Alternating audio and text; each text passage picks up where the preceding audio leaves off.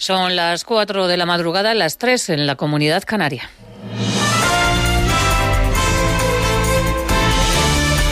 Noticias en Onda Cero.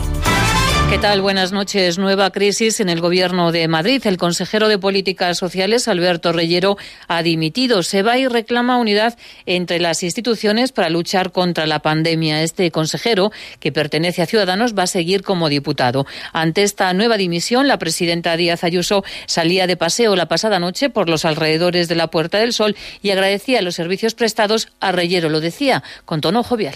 Nada, me lo acaba de comunicar y a todo el Consejo de Gobierno le deseamos todo lo mejor y por supuesto todo el respeto. Es una decisión personal que no tengo más que respetar y apoyarle y desearle todo lo mejor como diputado porque esta siempre será su casa y su equipo. Madrid es ya una capital perimetrada junto a otros nueve municipios de la región. Se restringe la movilidad y se reducen los aforos en restaurantes y en el comercio. Las reuniones no podrán ser de más de seis personas. De momento y hasta que estas medidas sean avaladas por el Tribunal Superior de Justicia no se aplicarán sanciones económicas. El alcalde de Madrid, Martínez Almeida, ha hecho un llamamiento a los ciudadanos para cumplir con las normas y tener paciencia para vencer al virus. Tras recurrir las medidas ante la Audiencia Nacional. Sin embargo, el consejero de Justicia, Enrique López, dice que generan caos generar ese mensaje de tranquilidad dentro del caos. Entendemos, como ha dicho mi compañero el consejero, que eh, hay un gran caos. Hoy, mismo podemos eh, eh, irnos a Oviedo en avión y desde la noche no en, vehículo. Pero, en fin, vamos a intentar, en la medida posible, paliar el caos que está generando el Gobierno de la Nación.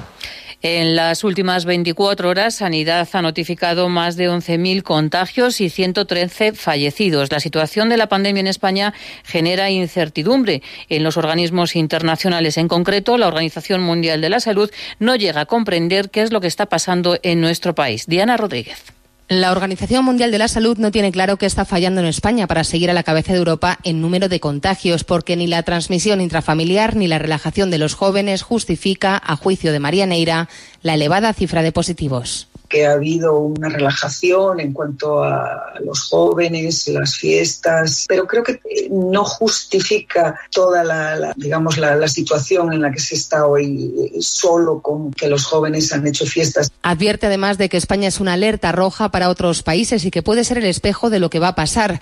Lamenta Neira la imagen que se está dando de España en la prensa internacional tras la polémica entre Sanidad y la Comunidad de Madrid. Preferiría ver que saliera España como como ejemplo de gestión, como dándonos unas pautas de cómo se podría recuperar. Durante su intervención en el Nueva Economía Forum ha dicho que está convencida de que la vacuna contra el COVID llegará en 2019 y le pide al Gobierno un mando único e instrucciones claras. Además, les contamos que el que fuera vicepresidente del Gobierno, Rodrigo Rato, ha salido de la cárcel de Soto del Real tras obtener el tercer grado penitenciario y ahora seguirá un control telemático. Rato, que fue condenado por el uso de las tarjetas Black, cumple condena desde hace dos años al salir ha tenido palabras de cariño para sus compañeros en prisión. A mis compañeros de Soto del Real y especialmente a los del módulo 10, en los que dejo muy buen recuerdo, espero, y ellos, y ellos lo tienen en mí. Y les deseo a todos mucha suerte, justicia y libertad. Momento ya para conocer los números de la suerte. La combinación ganadora en el sorteo del abonoloto está formada por los números 4, 6, 9, 24, 29 y 49. El complementario el 37 y reintegro para el 7. Y en el sorteo de la 11 el cuponazo ha correspondido al 1138 de la serie 75. En deportes, el seleccionador Luis Enrique ha convocado a 25 jugadores para afrontar los tres partidos que tiene la selección por delante, un amistoso ante Portugal y contra Suiza y Ucrania dentro de la Liga de Naciones. Entre las novedades está el jugador campaña de Levante, Canales del Betis y regresa Ceballos ahora en el Arsenal. Además, para sustituir a Carvajal, que está lesionado, se incorpora el jugador azulgrana Sergi Roberto. También se han caído de la convocatoria, convocatoria Tiago Alcántara tras dar positivo por coronavirus. Hemos convocado dos más de lo habitual por la situación de la pandemia y sobre todo porque tenemos tres partidos. Uno amistoso contra Portugal y los dos oficiales de Nations League contra Suiza y Ucrania. Con muchas ganas de ver a los jugadores ya y de poder eh, convivir con ellos eh, durante esos diez días. Más noticias en Onda Cero cuando sean las 5 de la mañana, las 4 en la Comunidad Canaria y toda la información actualizada en ondacero.es. Síguenos por internet en ondacero.es.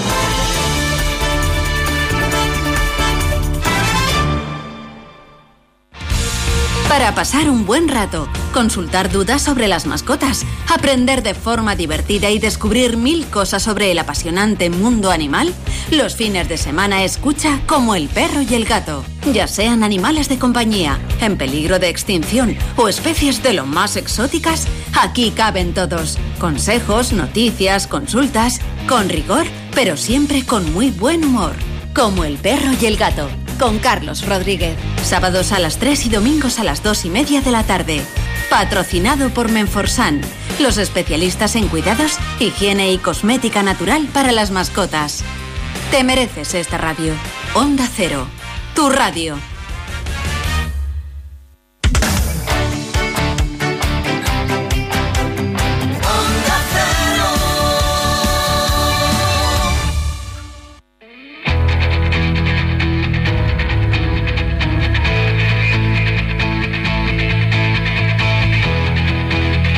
Onda Cero, de cero al infinito. Paco de León. Señoras y señores, eh, muy buenas madrugadas y bienvenidos a esta cita semanal aquí en Onda Cero, de cero al infinito. Hoy, comenzando ya el mes de octubre, Vamos a hablar con Jordi Pérez, que es investigador del Instituto de Biomedicina de Valencia y uno de los autores del trabajo por el que se han descubierto las causas genéticas e inmunitarias que agravan la COVID-19, porque era una de las grandes preguntas. ¿Por qué dos personas, incluso dentro del mismo rango de, edad, cuando son infectadas, unos tienen una sintomatología muy leve, incluso son asintomáticos, y otros eh, deben ser ingresados incluso en una UCI con riesgo de perder la vida. Este estudio nos pone en el camino de poderlo entender. Sonsoles Sánchez Reyes nos recuerda hoy la historia de los príncipes cautivos en España por orden del emperador Carlos I, así se las gastaban en aquella época. Por otra parte, la correcta higiene de manos siempre es recomendable, esto lo sabemos todos, y si, como es el caso, hay un virus por ahí, resulta imprescindible para tratar de evitar contagios. Lavarse las manos es ya un acto casi instintivo, pero la pregunta es, ¿siempre fue así? Siempre nos lavamos o se lavaban todos las manos, incluso los médicos. Bueno, escuchen porque se van a sorprender. Les vamos a contar la historia del doctor Semmelweis. Y en la segunda hora de programa tendremos ocasión de hablar con José Manuel Jiménez Muñoz, médico de atención primaria, escritor y muy crítico con los políticos por su actuación en la pandemia. Hablaremos, por supuesto, también de la atención primaria y cómo, de cómo está la situación en estos momentos. Con José David de la Fuente entraremos en conocer detalles sobre un gran matemático francés del siglo XIX cuyos hallazgos en matemáticas se estudian hoy en todas las universidades del mundo y ello a pesar de haber fallecido a la edad de 20 años. Hablaremos de, teletrabajo, lo vamos a hacer con María José López Álvarez, que es profesora de Derecho del Trabajo y directora del Observatorio de Conciliación y Corresponsabilidad de la Universidad Pontificia de Comillas. Y en Héroes sin capa vamos a hablar de los técnicos de emergencias sanitarias, los TES popularmente conocidos como camilleros, ambulancieros o conductores de ambulancias. Bueno, en realidad su denominación es así, TES, técnicos en emergencias sanitarias. Y hoy contaremos con la música de uno de los grandes nombres en el panorama internacional, Jackson Brown. Pilota, como siempre, la nave, la Enterprise de Onda Cero, el comandante Nacho García.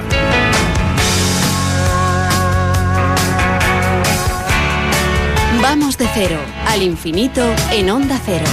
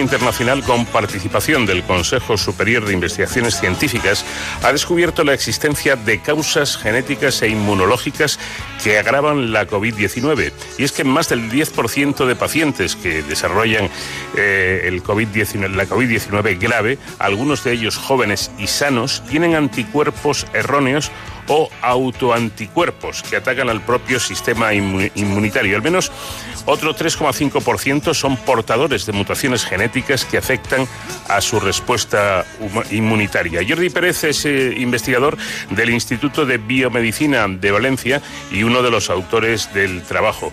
¿Qué tal, Jordi? Buenas noches. Hola, buenas noches, ¿qué tal? Yo creo que esta sería un poco en, un concurso la, pregunta del millón, ¿no? Porque unos infectados desarrollan síntomas leves, incluso no los desarrollan, son asintomáticos, otros graves y otro, otros muy graves. Sí, efectivamente, por lo menos es la, pregunta que, que, nos hemos planteado, pues la verdad es que un número muy grande de grupos a lo largo de todo el mundo, incluyendo varios españoles, que, que, resulta en esto, resulta en intentar entender por qué hay gente que viene con una infección que acaba en, en UCI y a veces acaba en, un desenlace fatal, o mientras que al lado hay gente con unas condiciones de salud de partida, por lo menos las conocidas, que son, que son iguales y sin embargo pues tienen una enfermedad leve, son asintomáticos, necesitan a lo mejor algún ingreso pero no llegan a UCI ni llegan a tener la gravedad. Y eso es un poco lo que un consorcio internacional del que formamos parte está intentando responder. Y de momento hemos hallado ya pues este primer este primer resultado que realmente es, es interesante por, por varias por varias cuestiones que, que, que, levanta bueno y cuáles son yendo al grano esas causas genéticas a los que a las que aluden ustedes pues bueno es es sencillo y complicado de explicar a la vez. A ver, mm. resulta sencillo porque al final de lo que estamos hablando es de una serie de, cambios genéticos que están en la población, se dan de manera con una frecuencia muy baja, pero con una cierta frecuencia en la población normal, que no tienen una, una relación directa con la aparición de ninguna enfermedad, es decir, son, es variabilidad genética que se llama, que es habitual. Es decir, todas las personas compartimos el genoma, pero hay un número de puntos que a nivel de peso, digamos, es muy pequeño, pero que son suficientemente importantes como para hacer que seamos como somos, diferentes unos de otros, más altos, más bajos, con más pelo, con menos pelo, todas estas características que, bueno, pues de una manera u otra pueden venir determinadas o influenciadas por nuestros genes. Bueno, pues en un grupo, en un grupo relativamente importante de gente, como has dicho muy bien, cerca de un 10% aproximadamente, eh, lo que lo que hemos visto es que algunas de estas variantes en unos genes muy concretos, que son genes que codifican por una proteína que se llama interferón de tipo 1, eh, pues digamos que aumentan, quienes poseen esta, esta variante genética, aumenta la posibilidad de tener una enfermedad grave. Lo que hemos hecho ha sido comparar enfermos de COVID eh, con un resultado grave, ingreso en UCI fundamentalmente, frente a enfermos infectados por COVID, pero con o bien asintomáticos o con sintomatología muy leve, sobre todo sintomatología leve. Y lo que hemos visto es que hay un enriquecimiento en la población de, enfermos que tienen un curso grave, es decir, que hay muchos más eh, pacientes con estas variantes en el grupo de graves. ¿Qué quieren decir estas variantes? Bueno, pues estas variantes son importantes primero porque afectan a una serie de proteínas que son eh, la primera línea de defensa yo creo que todos más o menos tenemos una idea de que tenemos un sistema inmune que nos defiende de las agresiones del medio, pueden ser microorganismos o toxinas incluso, o algún otro tipo de, elementos químicos naturales que nos pueden eh, generar un daño. Entonces, el organismo tiene una primera línea de defensa que está hecha de manera inespecífica, vamos a decir, de manera que, bueno, pues cuando ataca eh, algún, algún organismo o un microorganismo, pues intenta defendernos de eso sin que la infección vaya más. Cuando esa primera barrera eh, se ve sobrepasada, porque la potencia del, del, invasor, por llamarlo de alguna forma, es, es más grande que, la capacidad que tiene esta barrera de reducirlo, lo que, lo que genera el organismo es la segunda línea de, de defensa, que ya es la generación de anticuerpos, IgGs, IgMs, IgA, según el momento de, de las diferentes fases de lo que es el, eh, la defensa eh, inmunitaria y bueno, pues de esa manera vamos construyendo, eh, vamos a decir, barricadas para que la, infección no, llegue más. Nosotros lo que hemos visto es que eh, un grupo de pacientes lo que tiene es una primera línea más débil. Y tiene una primera línea más débil, primero porque esta variabilidad genética eh, aparece en ellos y posiblemente, perdón, esta variabilidad lo que está lo que está generando es que el organismo antes de que haya ningún tipo de infección, es decir, aquí estamos hablando de, de la, la, época pre-pandemia, si quieres, eh, antes de que haya ningún tipo de infección, estos individuos lo que están haciendo es generando anticuerpos propios contra una proteína contra la que no deberían generarse anticuerpos. Si los anticuerpos se generan habitualmente para proteínas externas, para los ataques, y no se deberían generar para proteínas endógenas, para proteínas propias del, del organismo. ¿Y, por qué, ¿Y por qué sí? Perdóname, eh, si, como usted indica, está en, en una época eh, preinfecciosa, es decir, que todavía no tiene, no tiene el, virus, ¿qué le pasa a nuestro organismo que se pone a, a, a hacer este trabajo de, de las proteínas antes de que sea necesario? Bueno, pues porque nosotros eh, la primera barrera esta inmunitaria la tenemos siempre activa. Se la tenemos siempre ahí porque al final es lo que, lo que decimos. Nosotros tenemos una puerta que tenemos que tener cerrada, con o sin llave, pero la tenemos que tener cerrada para que no entre nadie que no queremos. Entonces, eso lo tenemos ahí. Eso lo tenemos ahí prácticamente desde que nacemos, se va, generando, se va madurando el sistema inmune y el momento que llega una maduración concreta, pues bueno, tenemos ese, esa barrera que nos defiende habitualmente todos los días, está trabajando porque todos los días tenemos patógenos que nos, que nos atacan y eso está ahí. En estos individuos, esa variabilidad genética posiblemente lo que está haciendo es una modificación en la proteína que hace que el sistema inmunitario, el, digamos el de la segunda fase, que ya genera anticuerpos eh, de, largo recorrido, de, largo, de larga duración, eh, lo que hace es que las reconoce como proteínas externas, cuando no lo son. Pero eh, por el tipo de cambio que genera la variabilidad genética de la que estamos hablando, pues bueno, pues esa, digamos que ha, habido una modificación que el sistema inmunitario propio le hace pensar, le engaña, entre comillas, haciéndole pensar que esas proteínas no son del individuo, sino que vienen de fuera, y entonces genera esos anticuerpos. ¿Qué sucede? Que no es una respuesta muy fuerte, no es una respuesta muy invalidante en condiciones normales, pero que en este caso concreto, con la infección del SARS, se han visto potenciada. ¿vale? Es decir, esto es una cosa que estaba, este, estos individuos lo tenían ya de antes y de años antes, es decir, no es una cosa que haya surgido ahora con, con el SARS, sino que ya lo tenían. De hecho, en, en uno de los trabajos lo que se demuestra es que en plasma de estos individuos recogido antes de que hubiera noticias del coronavirus, eh, ya presentaban estos anticuerpos. ¿Qué sucede? Pues que en ocasiones este tipo de errores que se dan en la naturaleza y que se dan en, los seres vivos, pues no tienen ningún tipo de manifestación, no llegan a generar un daño como para que pues bueno haya una enfermedad. Uno podría pensar hombre pues estas personas tienen un sistema inmune o una inmunidad innata comprometida o defectuosa por llamarlo de alguna forma pues deberían demostrar algún tipo de susceptibilidad frente yo que sea, a resfriados o frente a gripes o frente a infecciones por microorganismos variados. Y no tiene por qué ser así porque las vías que hay de, de defensa perdón son, son bastante fuertes y son un poco redundantes. Lo que sucede en este caso es que la infección por el coronavirus, este por el SARS-CoV-2, es una infección eh, pues bastante más potente de lo que suelen ser las habituales contra las que nos enfrentamos, de manera que ahora es cuando se ha manifestado en este grupo de gente ese pequeño defecto que en, que en otras condiciones pues no hubieran no hubieran no hubieran sabido que sucedía. De hecho, hay así como hay varias enfermedades que son de origen autoinmune que sabemos que van a que generan se generan anticuerpos contra proteínas endógenas y causan pues no sé la esclerosis múltiple u otras otras enfermedades. Eh, en este caso estos autoanticuerpos no estaban definidos como como una causa de preocupación entre comillas no de manera que estamos descubriendo pues bueno que hay autoanticuerpos que están favoreciendo que determinados individuos tengan un curso peor de la, de la enfermedad. Eh, hablaba usted de puertas que, que se cierran o, que se abren. Bueno, em, eh, esto me da pie a hablar de los interferones, esas proteínas muy importantes para nosotros.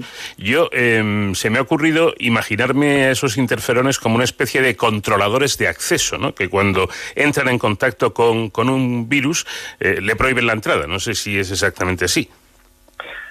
A ver, en sentido general sí, es un poco la idea. Es decir, nuestro sistema inmune, la inmunidad innata de la que estaba hablando antes, realmente lo que, lo que hace es eso, es intentar evitar que cuando aparece un, un, microorganismo que bueno pues puede ser tener un efecto nocivo para la, para, para la persona, lo que están haciendo es bloquear su acción. Es decir, lo que están haciendo es que las células a las cuales se pueden unir o incluso atacar directamente las, las, eh, las propias proteínas del microorganismo, de manera que pues levantan banderas para que vengan pues macrófagos y otras células del sistema inmune y lo que están haciendo es atacar esas células. También son proteínas que se unen a unos receptores que hay en las membranas de, otras células, de manera que esa unión activa, vamos a decir, el ejército de defensa de esas células nosotros lo que hacemos es darle al botón de, pues no sé, al teléfono rojo que, había antes, ¿no? en el cual cuando pasaba algo, pues se levantaba ese teléfono para dar la, orden inmediata sin interrupciones y sin vías intermedias, y es lo que están haciendo los interferones, están activando células para que respondan a un ataque de una forma rápida y de una forma, pues bueno, un poco específica, porque no saben contra qué se enfrentan, que se enfrentan contra algo, y están activando el mecanismo de defensa para que ese algo no, no llegue a nada. Eh, bueno, esto se me ocurre pensar que, entre otras cosas, este hallazgo puede contribuir a, poder identificar a personas que tengan ese riesgo, no ya de ser infectadas, sino de, sufrir una infección grave que pueda acabar, como usted comentaba al comienzo, en, ingreso en UCI o incluso en, lamentablemente, la muerte. Efectivamente, yo creo que este es el resultado más más interesantes del, del, estudio, porque el estudio tiene estas dos partes, estas dos publicaciones que, han, que, han, que han salido justo una detrás de otra. Por un lado, la, la explicación genética, vamos a decir, que es que hay una variabilidad que, genera un, o que, digamos, explica que determinados individuos lleguen a, tener una enfermedad muy grave, pero por otro también hay un, un trabajo en el que se, se, se habla de, eh, de, se explica el por qué pasa eso. Y eso pasa justamente porque hay autoanticuerpos. Como estábamos diciendo, los autoanticuerpos eh, se generan mucho antes de que, de que aparezca el virus, incluso en las noticias de China. Es decir, esto es una cosa que las personas ya la tenían en sí mismas y, como he dicho, pues no tenía más, más reflejo.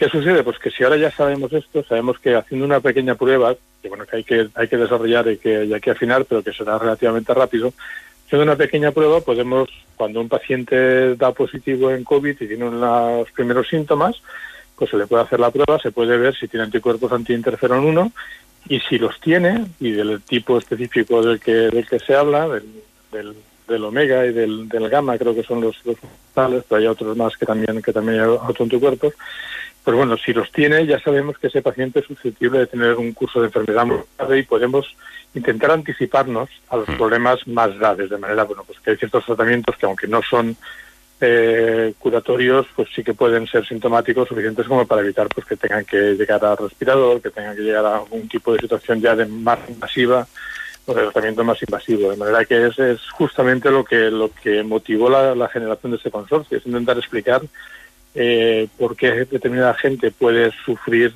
la, la enfermedad de manera grave antes de que la enfermedad, digamos, no sé, no, no tanto que aparezca, pero sí en los primeros estadios. Los eh, tratamientos pueden ser más efectivos. Podríamos entender, Jordi, que entonces em, este, este trabajo eh, ofrece la posibilidad, de alguna manera, de personalizar los tratamientos. Sí, bueno, a ver, eh, no tanto de personalizarlos, pero sí como de ordenarlos de una forma racional, más racional de lo que se hace ahora. ahora normalmente vamos por detrás del virus, en el momento que el virus manifiesta, pues vamos haciendo tratamientos. En estos meses hemos, bueno, hemos, los médicos han aprendido muchísimo de, cómo tratar y hay una, una línea de, tratamiento, aunque no sea específica contra el coronavirus, sabiendo que es efectiva contra el virus, pues los tratamientos habituales que hay contra y, todos estos. Y de manera que esto lo que está haciendo es favoreciendo, digamos, el enfocar los, tratamientos, por lo menos aquellos que pudieran ser muy agresivos, porque en determinadas ocasiones hay que hacer una, hay que tomar una decisión sobre un pequeño para evitar un daño mayor o dejar que la enfermedad siga su curso y ya veremos. En este caso concreto podemos centrarnos muy bien en estos individuos que sabemos que lo van a pasar mal ¿eh? y darles un tratamiento que aunque puede ser un poco agresivo, más agresivo del que a una edad, sabes que a, largo plazo estás generando más beneficio que, que daño. Mm. Me ha llamado también mucho la, atención eh, otra cuestión que también se estaba debatiendo y que nos preguntábamos el por qué, y es que quizá estos hallazgos eh, pueden ayudar a comprender otra cuestión importante, las bases moleculares que explicarían por qué la mortalidad en la COVID-19 es mayor en hombres que en mujeres.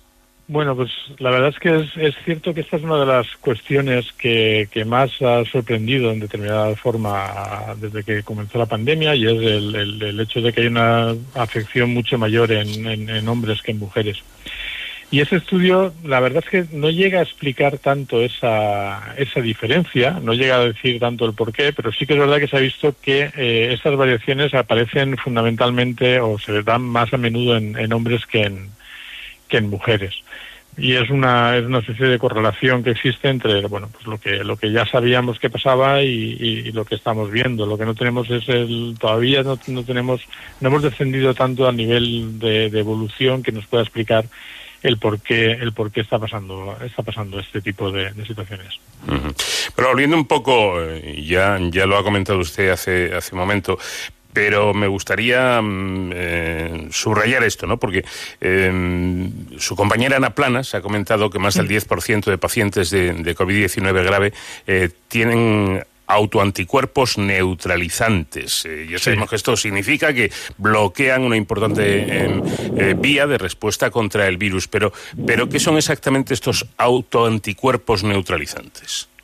Vale, bueno, el, término autoanticuerpo ya más o menos lo hemos explicado, es decir, es un anticuerpo que reconoce una proteína propia cuando no debería suceder esto, y el, la parte neutralizante lo que quiere decir es que están evitando que, la proteína, en este caso el interferón, ejerza su función. El interferón, como he comentado antes, se une a un receptor de la membrana de las células propias para activar la respuesta, y los anticuerpos lo que hacen es bloquear esa unión. Es muy parecido a lo que hacen los, los, anticuerpos habitualmente con las proteínas víricas o las proteínas bacterianas, que se unen algunas determinadas para evitar que se unan esas células a las células propias del individuo y puedan multiplicarse, dividirse y matar a las células del, individuo. Pero en este caso, como es un, mecanismo equivocado, eh, lo que está sucediendo es que están evitando que el interferón ejerza su función. De manera que están, se llama neutralizante porque están neutralizando la función de la proteína, del interferón, respecto a su unión a, su receptor de membrana. Hay otro mm, asunto em, que bueno, me parece también interesante y no sé si, si a los oyentes les ha quedado claro. A mí a medias, lo reconozco, lo de los anticuerpos previos, eh, esos que decía usted, bueno, es que, es que el organismo genera, genera anticuerpos constantemente. Eh, ¿Quiere decir que, los anticuerpos no son específicos para, para una infección en, en concreto, sino que son anticuerpos en general? Hay de todo, ¿vale? Es decir, vamos a ver, tenemos que partir de la base de que este es un mecanismo que no debería suceder, ¿de acuerdo? Entonces, no es un mecanismo que esté diseñado para nada. Los, anticuerpos eh, sí que son, habitualmente son eh, muy específicos, se dirigen contra una región muy concreta de una proteína o de una molécula, a veces son carbohidratos, a veces son otras, otro tipo de moléculas, pero sí que son eh, muy específicos. Por ejemplo, en este caso, los, anti anticuerpos, los autoanticuerpos anti-interferón solo reconocen a una región concreta que se llama epítopo del, interferón. Es decir, sí que son específicos. ¿Qué sucede? Que nuestro sistema inmune está programado para responder de manera inmediata a la aparición de proteínas externas. Y en el momento que aparece, pues es un poco la, teoría clásica de las vacunas. ¿Qué hacemos con las vacunas? Suministramos un antígeno al, organismo, para un antígeno no peligroso, en la medida de lo posible, al organismo para que él genere sus anticuerpos. ¿Para qué? Para que el día, que puede ser semanas, meses, años o décadas más adelante que el organismo se enfrente a ese mismo microorganismo tóxico, ya tenga la respuesta. Eso es como funciona habitualmente. Si nosotros solamente desarrollamos anticuerpos cuando nos encontramos frente a algo que no conocíamos. Vale. Ahora en este caso concreto, eso está sucediendo también con una proteína propia. ¿Qué sucede? Que nosotros el interferón 1 lo tenemos siempre en, en nuestra torrente sanguíneo, porque es parte del mecanismo que genera eh, la respuesta, es decir, que genera la defensa frente, frente a ataques. O a lo largo de nuestra vida nosotros hemos sufrido pues eso, infecciones varias, ¿no? Pues, constipados, mm, gripes y cualquier otro tipo de, de infecciones de las que nos encontramos todos los días. Mm. En esos casos, como se activa la respuesta inmune, hay una subida de los niveles de interferón. Sí. En esa subida lo que sucede es que estos individuos, como que han detectado el interferón como una proteína que no es propia, sino que es extraña, lo que están haciendo es generando los, autoanticuerpos. Que hasta que no tengan otra infección, esos autoanticuerpos no van a manifestarse, porque el sistema inmune lo que no hace es generar anticuerpos, eh, producir los anticuerpos continuamente, sino que se espera que haya el ataque.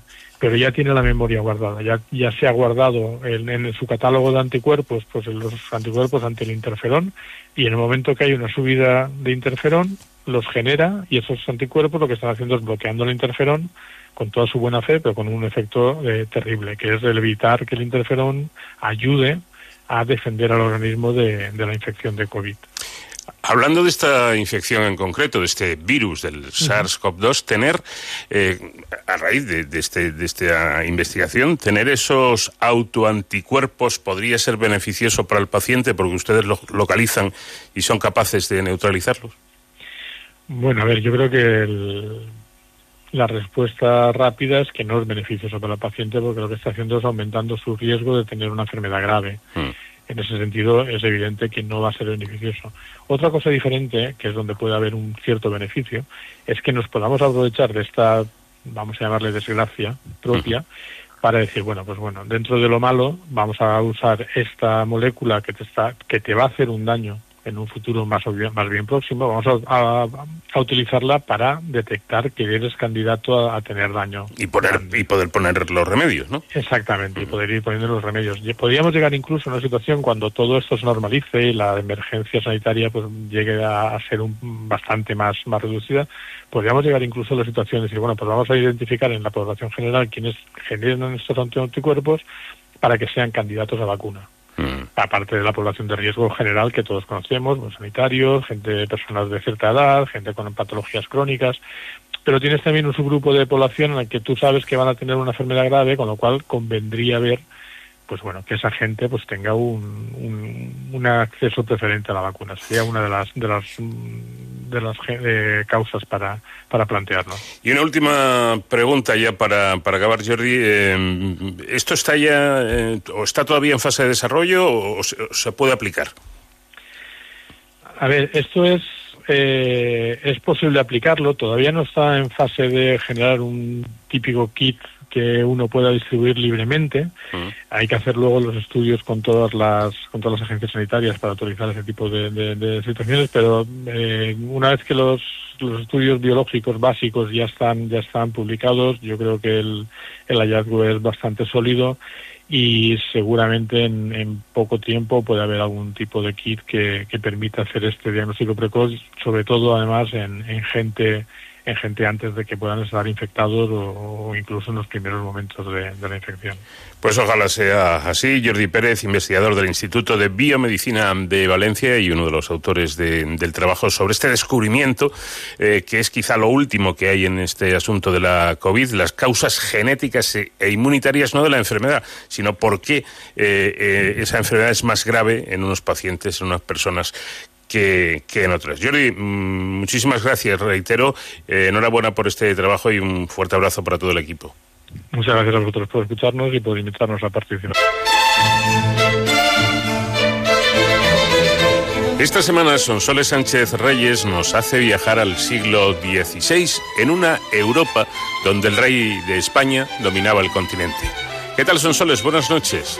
Buenas noches, Paco. Bueno, nuestra historia de hoy nos sitúa en febrero del año 1525, concretamente el 24 de ese mes y de ese año, cuando el rey francés Francisco I caía derrotado en la batalla de Pavía ante las tropas del rey español, el emperador Carlos I.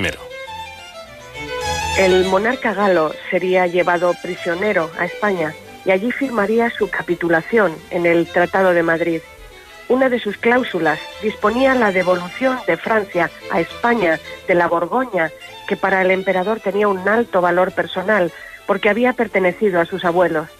Según el documento firmado, el rey francés sería puesto en libertad a cambio de entregar a Carlos V como rehenes a sus dos hijos, el delfín Francisco y el duque de Orleans, Enrique, de ocho y siete años respectivamente, en garantía del cumplimiento del tratado. Cumplido este, los niños serían liberados, pero si el rey del país vecino no lo cumplía, volvería a ser prisionero de los españoles. En este contexto, los niños fueron canjeados por su padre el 7 de marzo de 1526 a orillas del Vidasoa. Enrique el menor estaba muy asustado, sin comprender la razón por la que iban a apartarle de los suyos. Su sufrimiento no parecía importar a nadie excepto a la esposa del senescal o virrey de Normandía, Diana de Poitiers, una mujer 20 años mayor que él, que se acercó al pequeño y abrazándole le besó. Enrique nunca olvidaría aquel beso que le marcaría de por vida.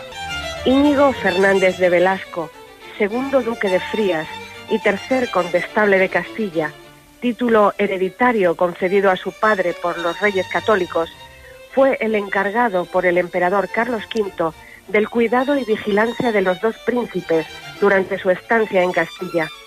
Los pequeños vinieron acompañados de un numeroso séquito de unos 250 dignatarios y sirvientes, entre médicos, maestros, militares, lavanderas. Estuvieron en Vitoria y en Burgos, acompañados también por la hermana del emperador, la reina viuda de Portugal, Leonor de Austria, prometida de Francisco I, a la sazón también viudo, por otra cláusula del tratado. Todos pensaban que la estancia de los príncipes en España sería de no más de tres meses, mientras Francisco I acordaba con la Asamblea Francesa cómo llevar a cabo los compromisos contraídos. Pero para sorpresa de todos, a su regreso a Francia, Francisco I anunció que no cumpliría el Tratado de Madrid y solicitó la devolución de sus hijos a cambio de una suma de dinero como rescate. El emperador, indignado por lo que tildó de engaño, ordenó al condestable encerrar a los príncipes y a su séquito en las fortalezas de los Fernández de Velasco. Primero fueron llevados a Villalba de los Alcores, Valladolid, una gran fortaleza donde podía vivir parte del séquito principal. Los de poco rango se albergaron en casas alquiladas e incluso algunos se quedaron para siempre. Los niños y los franceses de alto rango pasaron días con la familia del condestable en el más confortable castillo de Ampudia, en Palencia. Cuando Francisco I y Carlos V llegaron a retarse a un duelo personal a finales de 1527, los príncipes fueron trasladados al castillo de Villalpando, en Zamora, el emperador disolvió el séquito y los guardianes de los príncipes fueron todos españoles. La mayoría de los franceses fueron encerrados. Cuatro en Arévalo, cinco en Toro, seis en Atienza, otros en el Castillo de la Mota en Medina del Campo. En total, 68 personas del séquito. Unos 150 servidores de rango inferior se quedaron en Villalba de los Alcores, de donde 109 partieron hasta Barcelona para ser enviados a galeras. El viaje a pie duró 27 días. Para entonces los niños estaban bajo la responsabilidad del cuarto condestable Pedro Fernández de Velasco, al haber fallecido el padre de este, aunque en realidad les acompañaba y custodiaba su hermano menor Juan de Tobar, posteriormente marqués de Berlanga, bajo cuya responsabilidad se efectuaron los nuevos traslados de los príncipes al castillo de Castilnovo y finalmente al de Pedraza, ambos en Segovia. Los niños estuvieron retenidos en Pedraza hasta el 24 de marzo de 1530. Toda Europa estuvo pendiente de este episodio. Los detalles pueden leerse en el libro Dos niños príncipes franceses cautivos en Castilla, 1525-1530, de Andrea Pascual Barroso, publicado por la Fundación Villa de Pedraza en 2013. La fortaleza pedrazana, siglos después, aún tendría otra historia más que contar, pues sería comprada a finales de 1925 por el gran pintor Ignacio Zuloaga, quien instaló allí su estudio. Luisa de Saboya, la madre de Francisco I, abuela de los príncipes, envió un emisario Pedraza tras obtener permiso cuando ya se estaban realizando las negociaciones económicas para poner fin al conflicto. El emisario, Jean Baudin, contó su penoso viaje a Pedraza y el mal estado en que se encontró al delfín y al duque de Orleans. Otros grandes personajes franceses también fueron autorizados a visitarles allí. Pusieron fin al cautiverio la abuela paterna de los niños, Luisa de Saboya, y la tía del emperador, Margarita de Austria, al promover la paz de Cambrai o paz de las damas, por haber sido negociada por ellas dos, el 3 de agosto de 1529. El acuerdo aceptó la devolución de los hijos de Francisco I a cambio de una imponente suma, pagadera en escudos de oro del sol, la moneda de oro francesa de mayor módulo, creada por Luis XI en 1475. Si bien la primera fecha que se fijó para la liberación fue el 1 de marzo de 1530, el monarca francés tuvo que retrasarla al no disponer de la cantidad pactada y tuvo que esperar una remesa del rey de Inglaterra para hacer frente al pago. Junto con ellos se entregaría también la archiduquesa de Austria, doña Leonor, reina viuda de Portugal y futura esposa de Francisco. El mayordomo mayor del soberano galo, señor de Montmorency, pactó con la emperatriz Isabel de Portugal, con el señor de Praet, caballero flamenco del emperador y embajador en París, y con el conde estable, la forma en que el intercambio debía realizarse. Se redactó un largo ceremonial el 26 de mayo de 1530 con 28 capítulos en los que se pormenorizaba hasta el último detalle de la forma en la que el canje debía realizarse. No debía haber en los diez días anteriores y posteriores a diez leguas de ninguna de las fronteras de los reinos gente de armas, y en medio del río Vidasoa debía construirse un pontón que dos horas antes del intercambio debía ser inspeccionado por un caballero de cada reino. Dos gabarras iguales, conducidas por igual número de remeros, debían partir a la vez y bogar al mismo compás. La gabarra francesa debía ir cargada con idéntico peso en hierro como pesase el dinero que debía ser entregado. Mientras que los franceses sostenían que los escudos debían ser de 21 quilates, los españoles estimaban que debían serlo de 24 quilates. La suma de todas las monedas importó 1.204.280 escudos, sirviendo el pico para paliar la falta de ley de la moneda recibida. Esta suma suponía una auténtica fortuna. Eran cuatro toneladas y media de oro los príncipes salieron del castillo de Pedraza el 24 de marzo de 1530 y tras un azaroso viaje tuvieron aún que soportar una larga espera en Rentería. El intercambio se hizo finalmente el 1 de julio de 1530, dando fin a un cautiverio de más de cuatro años. A la vuelta a Francia, la prisión había oscurecido el temperamento del joven príncipe Enrique, que se mostraba retraído, poco amigo de fiestas y siempre triste.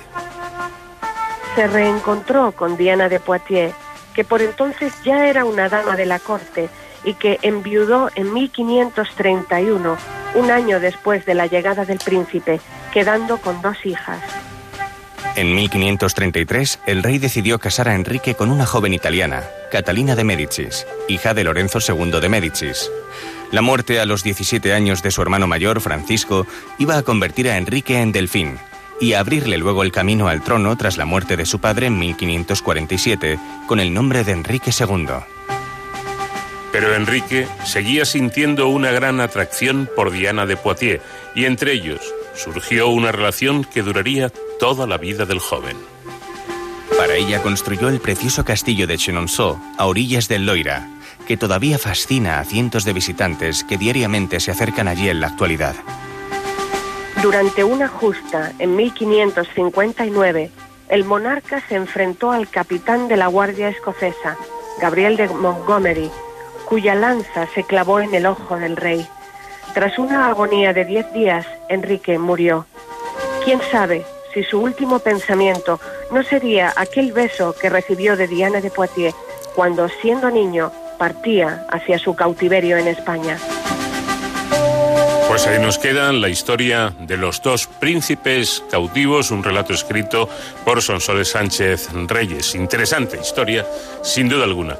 Sonsoles, que pases una buena semana y en siete días volvemos a encontrarnos.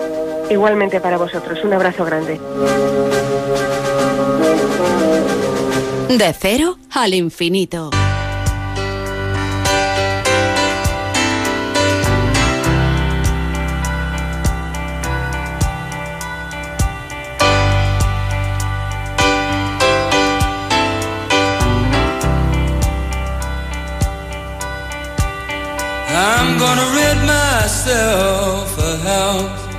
In the shade of the freeway. Gonna pack my lunch in the morning and go to work each day. And when the evening rolls around, I go on home and lay my body down. And when the morning light comes streaming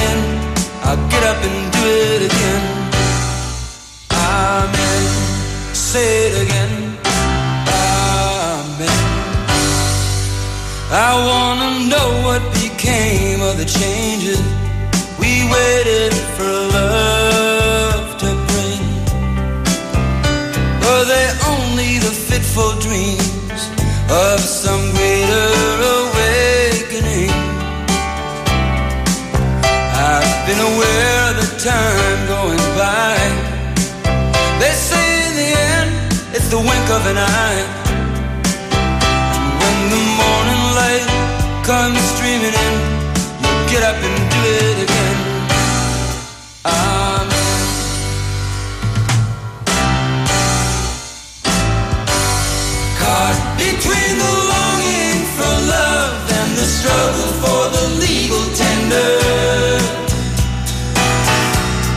Todos sabemos, y ahora con la pandemia aún más, la importancia de la higiene en general y de las manos en particular. Pero ojo porque esto es algo relativamente reciente. Hace algo más de un siglo, que eso históricamente hablando es poco tiempo, no era así. Para explicárselo voy a contarles una historia.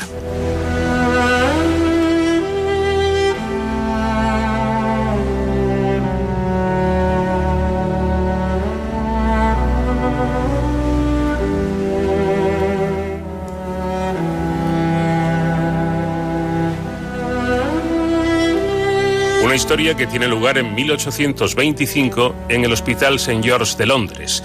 Los familiares de un paciente fueron a visitarle y lo que vieron fue desolador, pero normal para la época.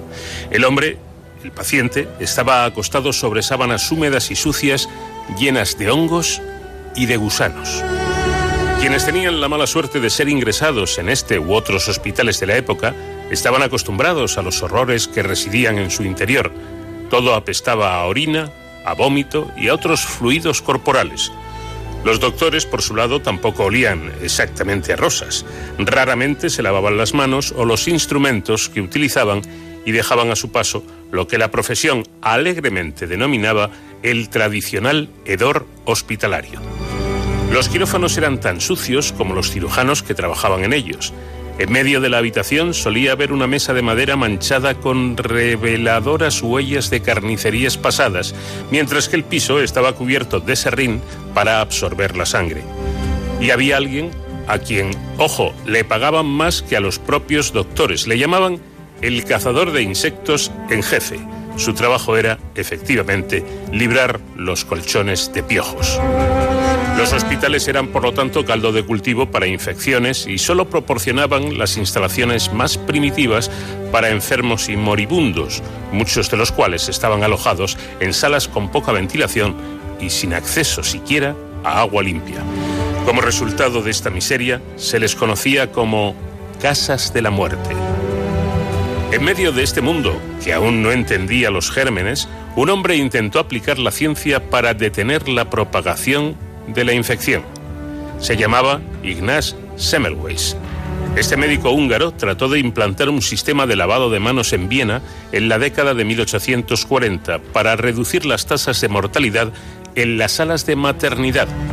Fue un intento digno pero fallido, ya que lo que resultó fue demonizar a este médico por parte de sus colegas. Semmelweis trabajaba en el Hospital General de Viena, donde la muerte acechaba las salas tan regularmente como en cualquier otro hospital de la época. Antes del triunfo de la teoría de los gérmenes en la segunda mitad del siglo XIX, la idea de que las condiciones miserables en los hospitales desempeñaran un papel en la propagación de la infección no pasaba por la mente de muchos médicos.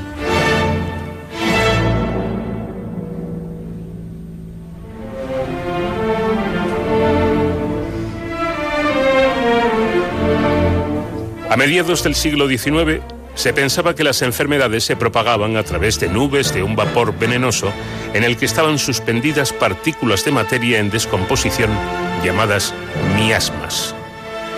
Entre las personas con mayor riesgo estaban las mujeres embarazadas, particularmente las que sufrían desgarros vaginales durante el parto, ya que las heridas abiertas eran el hábitat ideal para las bacterias que médicos y cirujanos llevaban de un lado a otro. Lo primero que notó Semmelweis fue la discrepancia interesante entre las dos salas obstétricas del Hospital General de Viena, cuyas instalaciones, por cierto, eran idénticas. Una era atendida por estudiantes de medicina masculinos, mientras que la otra estaba bajo el cuidado de parteras. La que era supervisada por los estudiantes de medicina tenía una tasa de mortalidad tres veces más alta que la otra. Quienes se habían dado cuenta de ese desequilibrio antes lo habían atribuido a que los estudiantes varones eran más rudos en su trato con las pacientes que las comadronas. Creían que eso comprometía la vitalidad de las madres, haciéndolas más susceptibles a desarrollar fiebre puerperal, aunque a Semmelweis no le convencía esa explicación.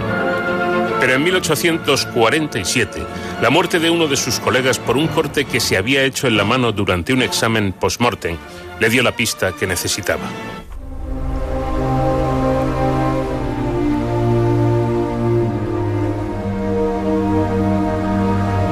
Mientras su colega moría, Semmelweis notó que sus síntomas eran muy similares a los de mujeres con fiebre puerperal. ¿Sería que los médicos que trabajaban en la sala de disección llevaban partículas cadavéricas con ellos a las salas de parto? Después de todo, Semmelweis observó que muchos de los jóvenes iban directamente de una autopsia a atender a las mujeres. Como no usaban guantes ni otras formas de equipo de protección en la sala de disección, no era raro ver estudiantes de medicina con trozos de carne, tripas o cerebros pegados a su ropa después de que las clases hubieran terminado. La gran diferencia entre la sala de médicos y la de las parteras era que los médicos realizaban autopsias y las parteras no. ¿Sería esa la clave del misterio que atormentaba tanto a Semmelweis?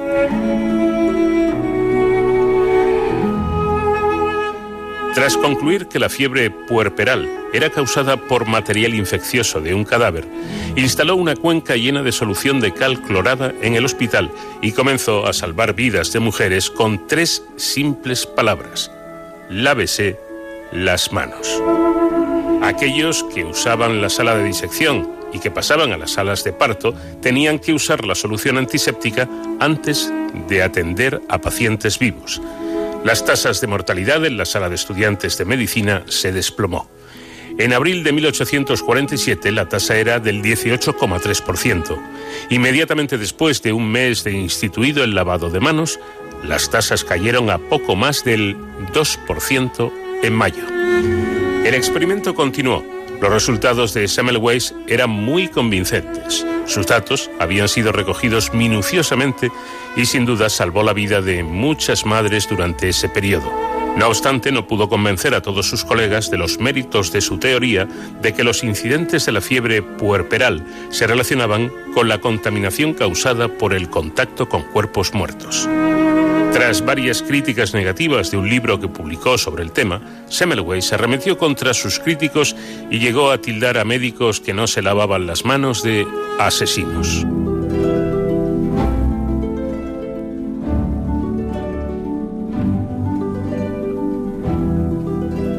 Cuando no le renovaron el contrato en el Hospital de Viena, Semmelweis retomó a su nativa Hungría, donde asumió el cargo de médico honorario relativamente insignificante y no remunerado de la sala obstétrica del pequeño hospital al que nos referimos. El comportamiento del médico se volvió errático. A partir de 1861 empezó a sufrir de depresión severa y cada conversación le llevaba al tema de la fiebre puerperal. Un día, un colega lo llevó al asilo de locos vienés con el pretexto de visitar un nuevo instituto médico. Cuando Semmelweis se dio cuenta de lo que estaba sucediendo y trató de irse, los guardas lo golpearon severamente, le pusieron una camisa de fuerza y lo confinaron a una celda oscura. Dos semanas después, Semmelweis moría porque una herida en su mano derecha se había vuelto gangrenosa. Tenía 47 años. Una de las últimas cosas que Semmelweis escribió fue la siguiente. Cuando reviso el pasado, solo puedo disipar la tristeza que me invade, imaginándome ese futuro feliz en el que la infección sea desterrada. La convicción de que ese momento tiene que llegar inevitablemente tarde o temprano alegrará mi hora de morir.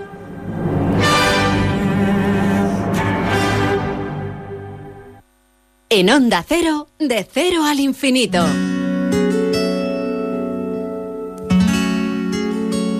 No queremos olvidarnos en este programa de hoy de Joaquín Salvador Lavado Tejón, un hijo de españoles de Fuengirola, concretamente, que emigraron un día a la Argentina y allí Joaquín Salvador Lavado Tejón se convirtió en Quino, por cierto, para diferenciarle de un tío suyo que también se llamaba Joaquín y que era ilustrador y que fue quien le metió en este mundillo de las publicaciones. Bueno, Quino ya saben todos ustedes que fue el autor, entre otros productos, de esa tira cómica denominada o protagonizada mejor por una niña llamada Mafalda. Una publicación que llegó a España ya por el año 1965 y que la censura permitió publicar, eso sí, bajo el etiquetado de producto para adultos. Imagínense ustedes. Lamentablemente, el pasado miércoles 30 de septiembre fallecía Quino tras estar internado en un centro hospitalario a causa de un accidente cerebrovascular. Tenía 88 años. Concretamente, un día antes se habían cumplido 56 años de la primera publicación de su tira más emblemática, de las historietas de Mafalda. Descanse en paz, Quino, y desde luego tanto Mafalda como, como nosotros, los lectores habituales de, de Quino, le echaremos de menos.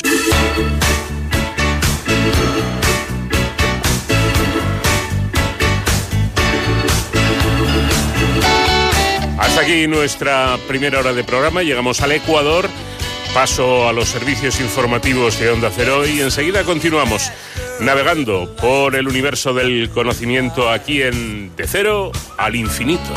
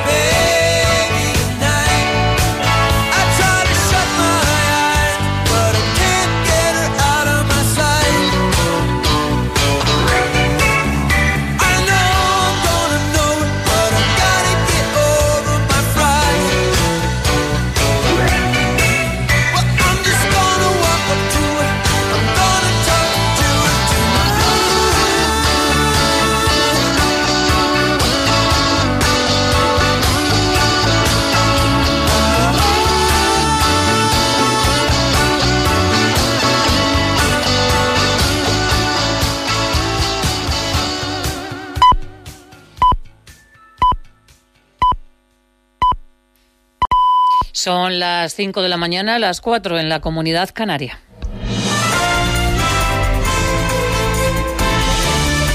Noticias en Onda Cero.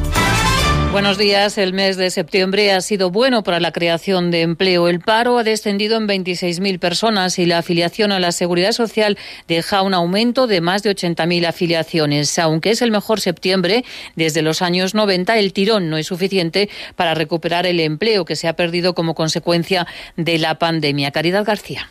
El récord de afiliación de este año viene, como pasa siempre por estas fechas, de la mano de la educación, 55.500 cotizantes más, y del campo, 35.500 altas nuevas en el sistema especial agrario. Si a eso añadimos que casi 730.000 personas continúan en ERTE y que el sector servicios no ha podido despedir demasiado porque apenas contrató, los datos son, como dijo ayer la ministra, ciertamente ajenos a la realidad. Un espejismo a juicio de empresarios y sindicatos Lorenzo Amor de Ata, Lola Santillana, de Comisiones Obreras. Los ERTES, las ayudas por cese de actividad y las exoneraciones han ayudado a amortiguar la caída de empleo. Que durante los meses estivales de julio y agosto no se han producido las contrataciones que habitualmente se producen en esos meses, sobre todo en el sector servicios. Eso ha conllevado que obviamente no haya habido el mismo número de despidos. Hay medio millón de empleos menos que hace un año. Para recuperar esa cota, explica el Gobierno, tendríamos que mantener el ritmo actual de creación de empleo varios meses más. Septiembre alivia el golpe al mercado laboral, pero las medidas restrictivas para luchar contra la pandemia van a tener impacto directo en la economía. El cierre de Madrid y nueve municipios más puede suponer la pérdida de 18.000 empleos y pérdidas de 700 millones a la semana. Las medidas entraban en vigor la pasada noche y el consejero de Sanidad, Ruiz Escudero, decía en la brújula que se ha notado menos actividad y desconcierto. Sí que lo que me habían transmitido desde desde la Consejería de, Justicia, que sí que se notaba pues menos actividad. Y bueno, eh, yo creo que los madrileños están un poco, están en situación como expectantes, si podríamos decirlo, ante, ante esta, esta orden que nos ha impuesto el Ministerio de Sanidad. De momento y hasta que se pronuncie el Tribunal Superior de Justicia no se podrán sanciones económicas. El gobierno de Díaz Ayuso ha presentado recurso ante la Audiencia Nacional y el vicepresidente Ignacio Aguado no comparte esta decisión. Ha dimitido también el consejero de Políticas Sociales, pero Aguado insiste en que no hay crisis en el gobierno regional. Bueno, ella ya, sabe mi, mi parecer, yo respeto su postura y yo voy a insistir en sentarnos en una mesa. Fíjese, porque el recurso que se va a presentar y la solicitud de medidas cautelares pueden tardar en llegar 10, 15, 20 días. No tenemos 20 días. Somos un gobierno de coalición. Ya no somos PP y Ciudadanos. Así que vamos a seguir unidos, por mucho que a algunos les pese, vamos a seguir trabajando juntos, vamos a seguir haciéndole frente a esto. Madrid no es la única capital con nuevas restricciones. En Navarra se ha confinado la localidad de San Adrián con más de 6.000 habitantes y en Orense se prohíbe las reuniones y solo podrán salir a tomar algo los convivientes. En Orense duplica, se duplica la tasa de contagios en Galicia y no se descarta incluso cerrar colegios si la situación sigue desbordada. Poden funcionar eh, todos os eh, locales e todos os, os servicios que están ahora mesmo, pero limitados a que eh, poden estar eh, personas solo convivintes, non poden estar nesas no, nun bar, nunha terraza, non poden estar personas que non sexan convivintes, por exemplo. A limitación, repito, é que en Ourense eh, quedan limitadas ou prohibidas as reunións de personas non convivintes. De la política también es noticia que el presidente Pedro Sánchez ha anunciado que tiene la intención de modificar la ley para desbloquear la renovación del Consejo General del Poder Judicial. El Ministerio de Justicia ya está trabajando en esta reforma. Y sepa también que la última película de James Bond, Sin tiempo para morir, vuelve a aplazar su estreno hasta el 2 de abril del 2021, un año más tarde de lo previsto por culpa de la pandemia. Este aplazamiento deja a los cines sin ninguna superproducción para este mes de otoño. La jornada de liga arranca hoy a la una de la tarde con el partido Valladolid-Eibar. A las cuatro Atléticos se enfrenta al Villarreal y también se juega el Elche Huesca y la Real Sociedad Getafe. El entrenador rojiblanco Diego Pablo Simeone no ha querido confirmar si contará con Luis Suárez en el once inicial. En algún momento seguramente que estarán en campo juntos. ¿Por qué? Porque tienen características diferentes. Uno más de área, Diego mucho más de, de movimiento hacia los costados y de estirar al equipo y bueno, es una opción de, de las cuales el equipo tiene y que seguramente en algún momento aparecerá. Más noticias en Onda Cero cuando sean las 6 de la mañana, las 5 en la Comunidad Canaria y toda la información actualizada en ondacero.es. Síguenos por internet en ondacero.es.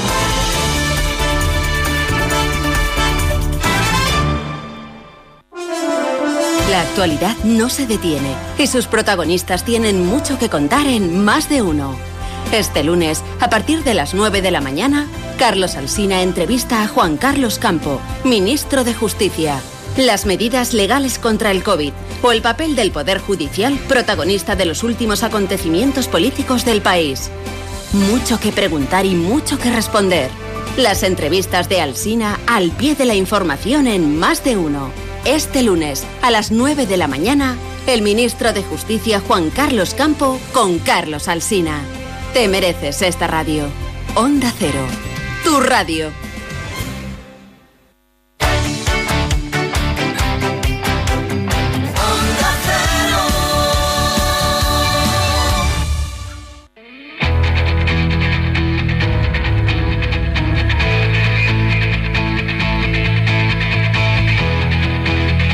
Onda Cero, de cero al infinito.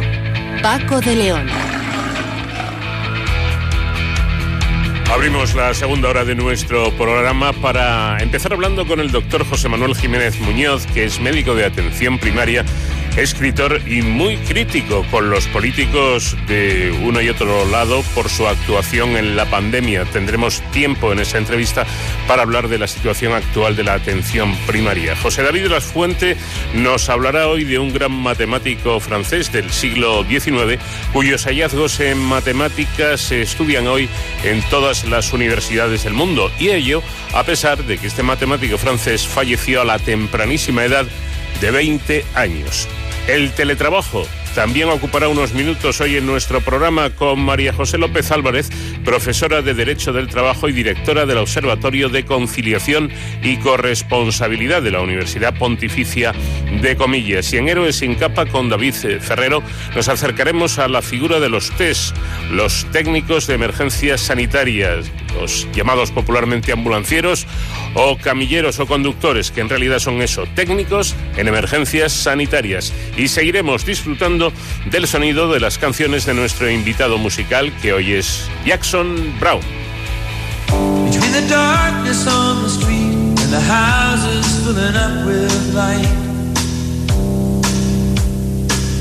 Between the stillness in my heart and the roar of the approaching night.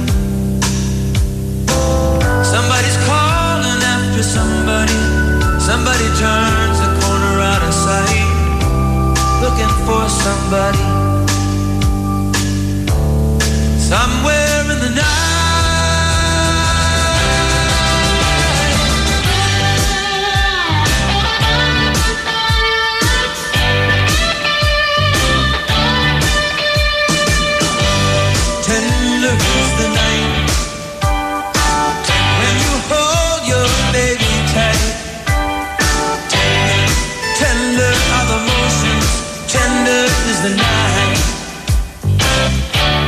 Recordaremos todos, seguro, seguro que sí, que allá por el mes de marzo y por mor de la pandemia se habló mucho de la medicina intensiva, de las, de las UCIs, de los médicos intensivistas. Bueno, pues ahora, en plena segunda ola de la COVID-19, de lo que más se habla es de atención primaria, de los centros de salud, de los médicos de familia. Se habla y, y no se para, pero ahora el asunto ha tomado un cariz bastante político y cuando alguien hace un comentario sobre esta especialidad médica da la impresión de que aparecen directamente las ideologías.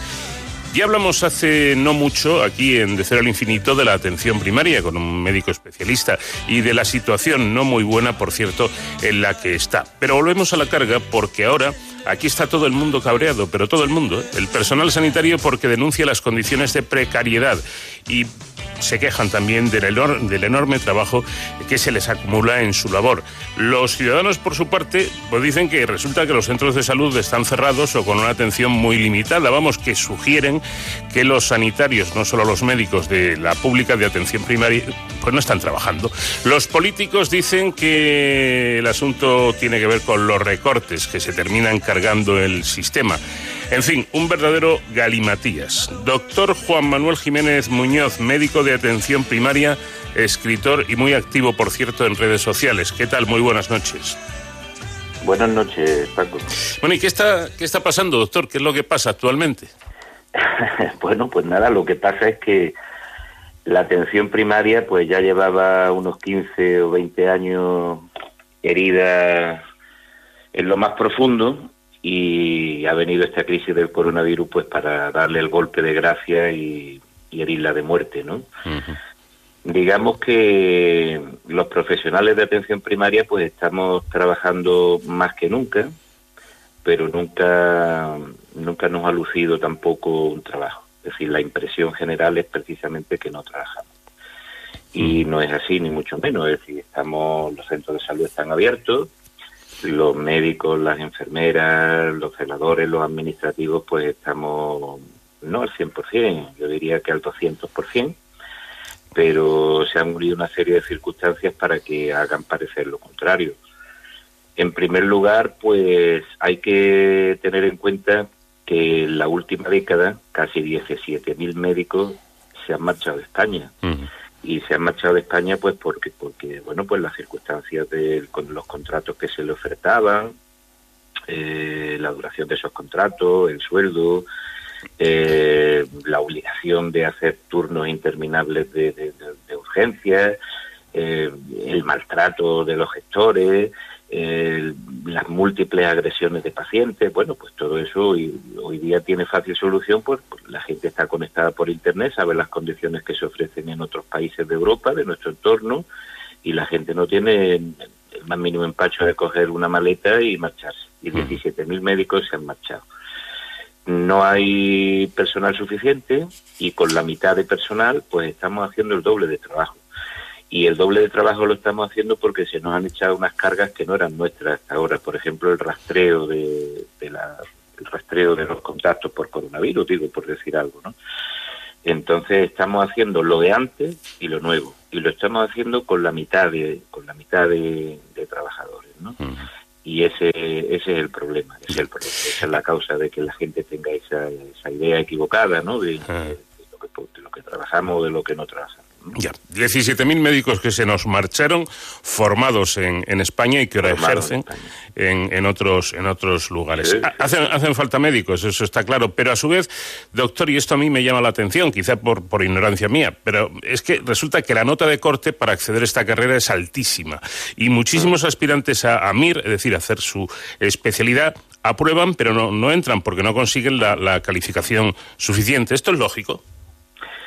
Sí, es lógico, es lógico. Vamos a ver, eh, tienen que entrar en medicina los mejores, la nota de corte tiene que ser alta y no pueden entrar un número infinito de residentes porque no hay un número infinito de tutores. Imagínate, por ejemplo, eh, en un servicio de cirugía donde entraran, voy a poner una exageración, 100 candidatos a cirujanos que operarían, a que a cu cuántos podrían operar, 100, 100 personas que van a ser cirujanos, tocarían a medio paciente al año para operar. Entonces podrán entrar un candidato a cirujano o dos candidatos a cirujano para tener un número de cirugía suficiente durante su formación y formarse.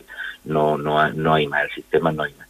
Pero el, pero el problema no son las entradas. Vamos a ver, mira, si yo tengo una alberca y la alberca tiene una grieta por donde se fuga el agua, yeah. la solución no es echarle más agua a la alberca, la solución es tapar la grieta. Uh -huh. Entonces, si yo tengo un servicio sanitario do donde está la gente mal pagada, donde tiene turnos terribles, donde la gente no está contenta, donde les agreden, donde pues eh, la solución está en arreglar eso, no en, no, no en coger en la fábrica de médicos, que son las facultades de medicina o el MIR, y meter más médicos, porque si la, si la grieta sigue, cada médico que forme se va y se va a acabar yendo otra vez al extranjero. Entonces la, la solución no es meter más médicos en las facultades ni en el MIR, la solución es arreglar esa grieta. ¿Y por qué es tan importante ahora la atención primaria? O, o quizá, quizá el asunto esté en que la atención primaria ha sido eh, importantísima siempre y, y, parece que ahora eh, se está desvelando el misterio. Vamos a ver, la atención primaria es importantísima, ha sido importantísima siempre. No, sin hablar del coronavirus, bueno, nosotros somos los que llevamos el peso de los, por ejemplo, de los pacientes crónicos, los pacientes diabéticos, hipertensos, los ancianos, los pluripatológicos, eh, todo eso, todo eso está sostenido eh, por la atención primaria. Yeah. Pero es que ahora en la pandemia somos nosotros, vamos a ver, una pandemia es como un iceberg eh, eh, la gente que la gente que está ingresada en la UCI es el pico del iceberg. La gente que está ingresada en las plantas, pero no en UCI, es lo que va debajo del pico.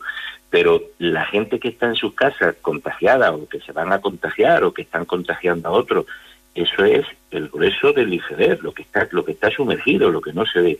Entonces, sobre esa parte sumergida es sobre, sobre lo que la atención primaria está está contro- está controlando, está intentando controlar. Eh, Nosotros eh, estamos diagnosticando mm, pacientes infectados por coronavirus a centenares, a centenares. Yo lo hago todos los días, diagnosticándolos con las pruebas. Las enfermeras no dan abasto para hacer pruebas de, de PCR. Después le hacemos un seguimiento en el domicilio, con lo cual evitamos evitamos que, que esas personas acudan al hospital o se tenga que ingresar, les preguntamos cómo sigue, les damos las bajas laborales, les damos el alta. Eh, después hacemos eh, otra cosa que es el rastreo. El rastreo es que una vez que una vez que diagnosticamos un paciente positivo, un paciente, mm, nos dedicamos a, nos tienen que dar los teléfonos y nosotros llamar a, los que han estado en contacto desde dos días antes de los síntomas, hablar con cada uno de ellos, con los contactos íntimos, hacerles las pruebas. tal. De esa forma estamos evitando que el virus siga eh, expandiéndose, ¿no? Es decir, nosotros nosotros somos las personas que hacemos que las UCI no estén llenas. Por lo tanto, nuestro trabajo es fundamental. Lo que no podemos es hacer todo eso con la mitad de personal. Y digo con la mitad de personal porque no, no, hay, no hay sustituciones o no hay las que debe de haber. Entonces, pues, eh, si la mitad de la gente se, es normal, se va de vacaciones o, se, o, o enferma, porque también enfermamos nosotros, en fin. Entonces, la mitad de personal no puede hacer el doble de trabajo, no puede hacer lo de antes y lo de ahora. Y eso es lo que está causando esa impresión de, de- de que la gente piensa que no trabajamos, y es todo lo contrario. Estamos trabajando más que antes. Eh, una mm, cuestión técnica que pregunto al, al médico. Eh, ¿Es normal que un médico de, de- de familia, eh, se lo cuento porque ha sido un caso muy cercano, ¿eh? Eh, mm, le diga al, al paciente que con unas molestias gástricas que mm, le va a mandar una, a hacer una gastroscopia, eh, se, se solicita fecha y la fecha que, que le dan al paciente es exactamente para dentro de un año. Esto, una esto es normal. No, no, no, no, no, vamos a ver, eso no es nada, eso es una Eso es una normalidad del sistema que, que, que, bueno, pues que pienso que se, se, se deberá pues a la situación en la que estamos de desbordamiento, de falta de medios y de que la gente está dedicada a la pandemia. La gente, quiero decir, el personal sanitario, ¿no? Entonces, una lista de espera de un año para hacerse una gastroscopia, pues evidentemente es una anormalidad. Eso no debe, no debe de ocurrir. Eso me pareció a mí, pero, hombre, yo no soy médico.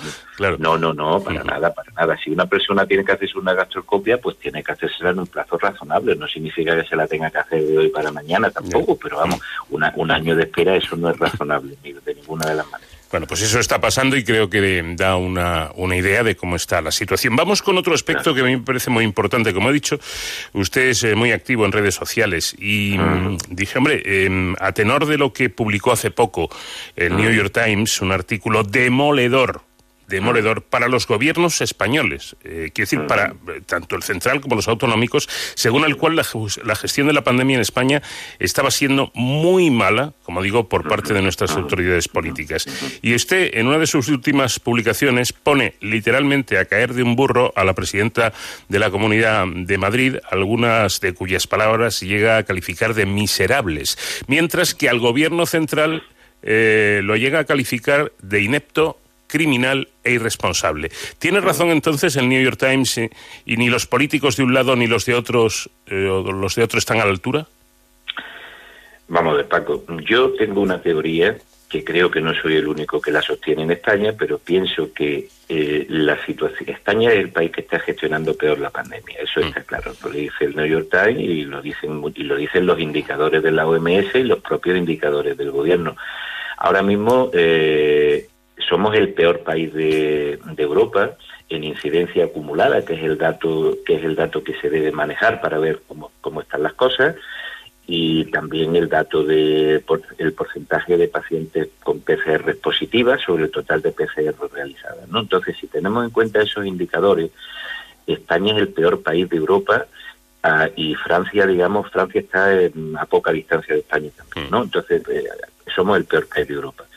Y a nivel mundial, pues somos el segundo o el tercer país peor. Es decir, que, realmente esos son datos objetivos. Somos el, el, el país de, de Europa, donde el- somos el país del mundo donde más profesionales con- eh, sanitarios se han contagiado en proporción a la, a la población. Es decir, nuestros indicadores son penosos.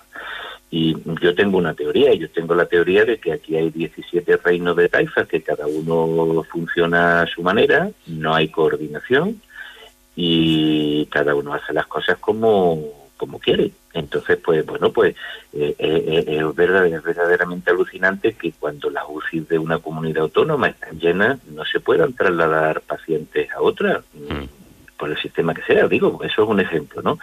O que sí, o que los mismos profesionales no digo ya de una comunidad autónoma a otra, sino de provincia, de, provincia a provincia limítrofe, o de, o, de, o de pueblo a pueblo. Es decir, ¿por qué, ¿por qué un intensivista no se, no se, si hace falta en un hospital, no se puede ir de un hospital a otro? Te son una serie de temas burocráticos y una serie de cosas que están, que, que esa peculiaridad de aquí de España. Eso no, se, eso no se está dando en otros sitios. Y, acabamos... Ah, sí, perdón, acabamos de verlo esta semana con esas reuniones entre las comunidades y el, y el gobierno central, el lío que hay, de que digo aquí y ahora me desdigo, ahora no me interesa, ahora me interesa. Quizá la, la, la pandemia está siendo más politizada que gestionada. Efectivamente, efectivamente, vamos a ver, aquí no están haciendo a todos incrédulos, es decir, en el momento que en el momento que no hay un comité científico que sea único y que sea el que esté dirigiendo todo esto y que se basen en decisiones políticas, pero decisiones de peleas políticas, no políticas, sino de peleas políticas, pues entonces acaban dando mensajes contradictorios y nos acaban haciendo a todos incrédulos en todo lo que digan. Por lo tanto, yo creo que ese es el problema, ese es el problema principal de por qué se está gestionando tan mal. Madrid lo está Madrid se está equivocando, en mi opinión se está equivocando.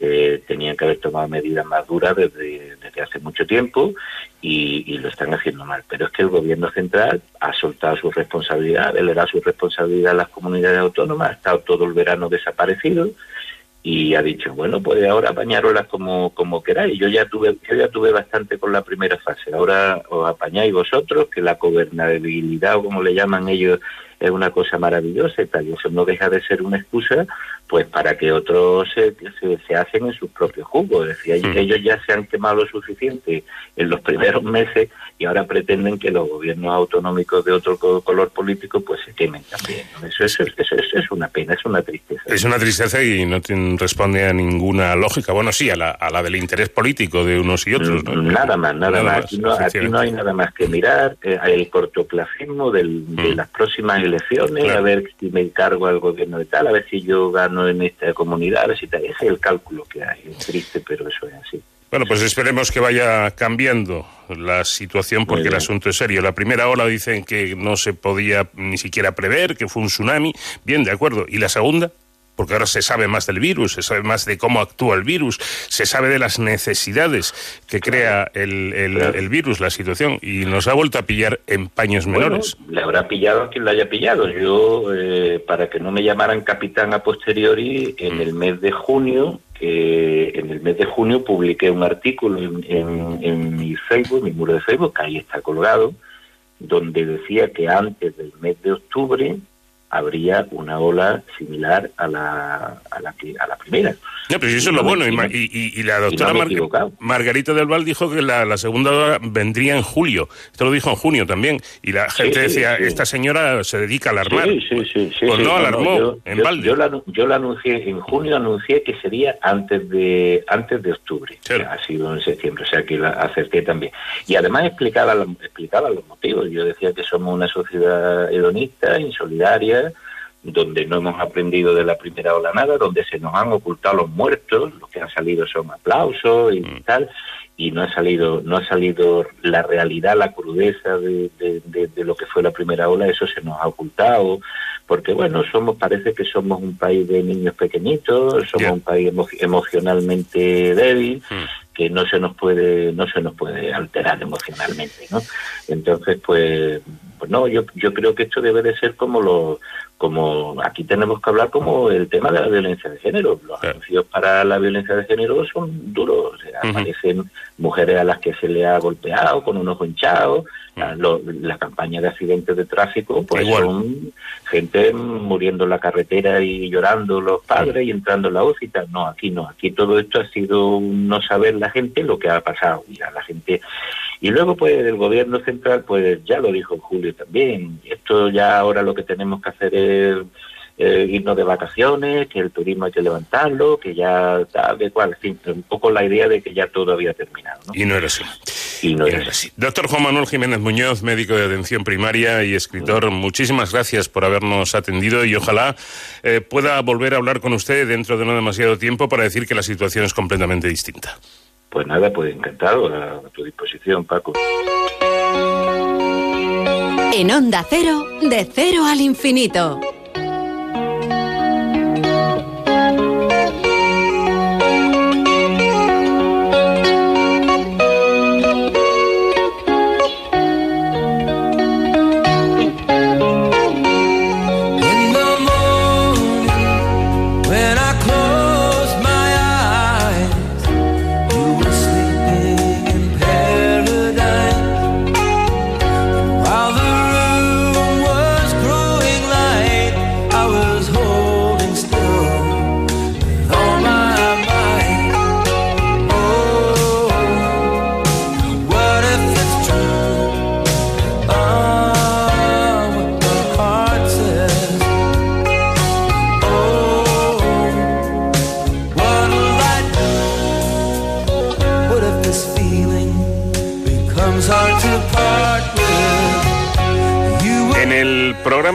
Dedicado al cerebro humano, el profesor de la Fuente nos comentaba que el talento científico, sobre todo el matemático, despuntaba a edades muy tempranas y en general alcanzaba su máximo rendimiento no más allá de los 35 años. Y también nos hablaba de las virtudes de la matemática como herramienta útil y en muchos casos indispensable para el avance de otras ciencias. Con frecuencia, los descubrimientos matemáticos eh, son tan abstractos que en un primer momento pueden parecer inútiles, pero con el tiempo se muestran con una gran capacidad para servir de base en el desarrollo de proyectos científicos insospechados y con una gran aplicación práctica en el mundo tecnológico.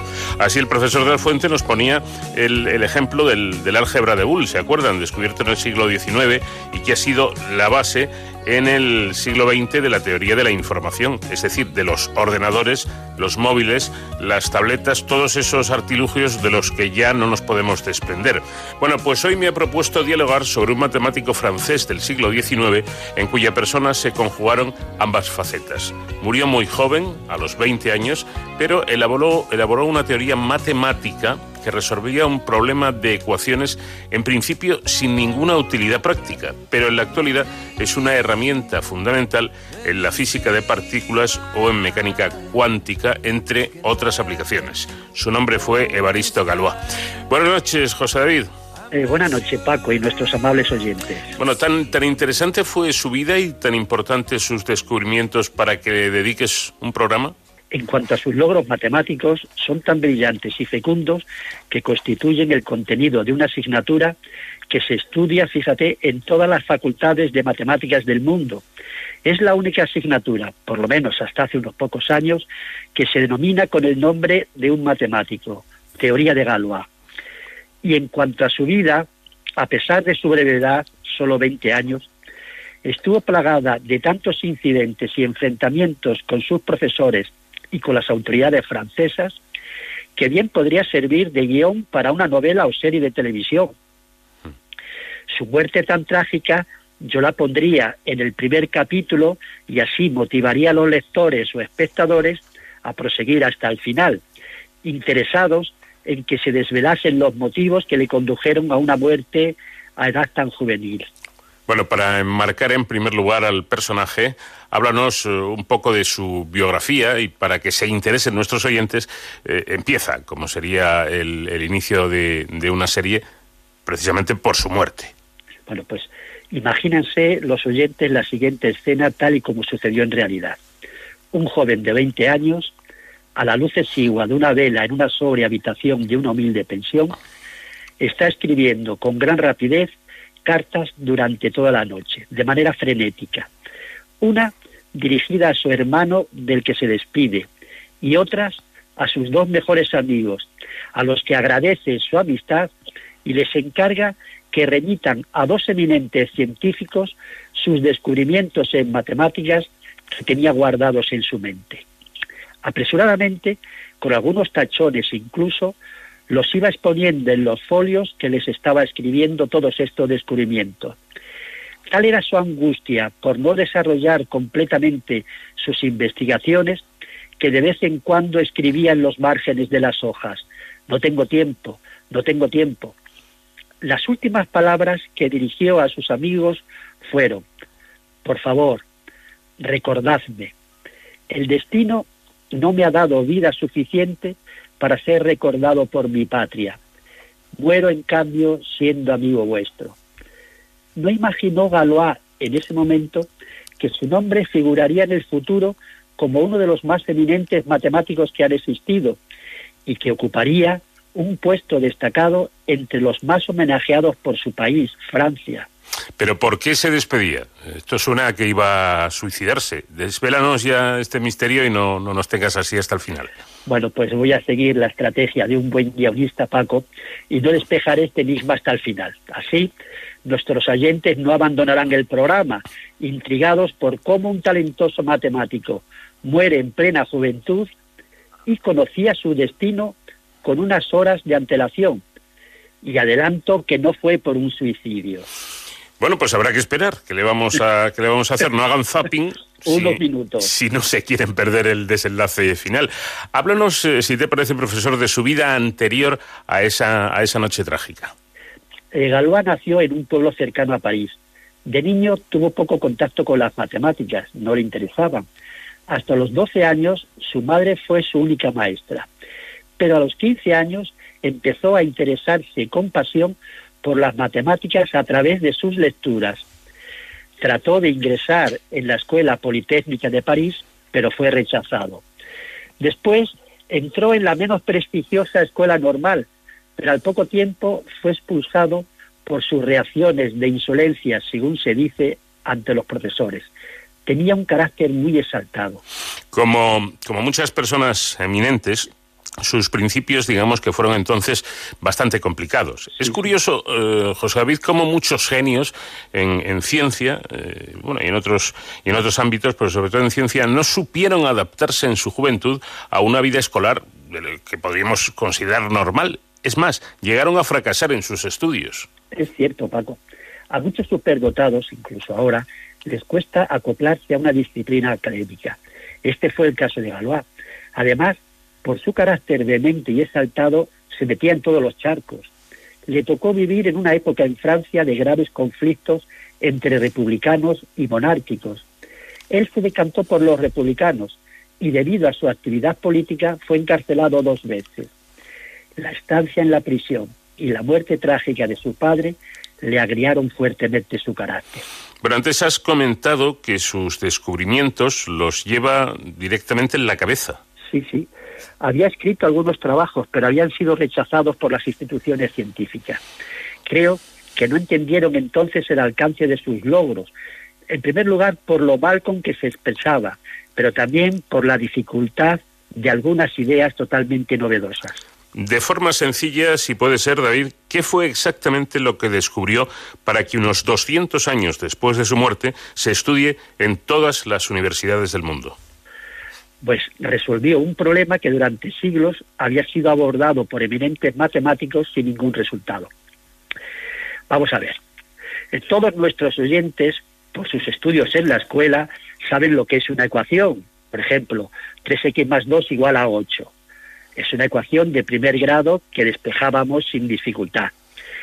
También aprendimos a resolver ecuaciones de segundo grado mediante una fórmula que teníamos que memorizar. Seguro que muchos todavía la recuerdan. Las de tercer grado tienen una fórmula muy larga y compleja que se descubrió en el siglo XVI. Un siglo más tarde se conoció la fórmula, esta extremadamente larga, que resolvía las ecuaciones de cuarto grado. Todas estas fórmulas se escribían utilizando los números de la ecuación, pero ¿había una fórmula para las de quinto, sexto y grado mayores? Galois demostró que no existía de forma general una solución para todas estas ecuaciones, sino solamente para algunas. Pero lo importante, su importancia no fue el resultado, sino el método ingenioso que empleó para predecir si una ecuación se podía resolver mediante una fórmula en la que solo se utilizasen operaciones elementales, sumas, restas y raíces. Este método era la base de la teoría de grupos y, por tanto, el origen de lo que se ha llamado matemática moderna. Galois fue, por tanto, uno de los fundadores del álgebra moderna con tantas aplicaciones actuales en la tecnología y ciencia. Bueno, pues eh, de ahí la, la, importancia, la importancia de este matemático francés. Pero yo creo que, que, que, ya hemos llegado al final y nos tienes en ascuas. Estamos esperando que nos descifres por fin cómo murió este gran matemático. Muy bien, ahora lo desvelaré. En París se desencadenó una epidemia de cólera y Galois ingresó en un hospital donde conoció a una enfermera de nombre Estefanía, de la que se enamoró. A consecuencia de una relación breve que duró solo unos dos meses, tuvo que responder mediante un duelo a una afrenta de la que fue objeto Estefanía por parte de un capitán del ejército, experto tirador.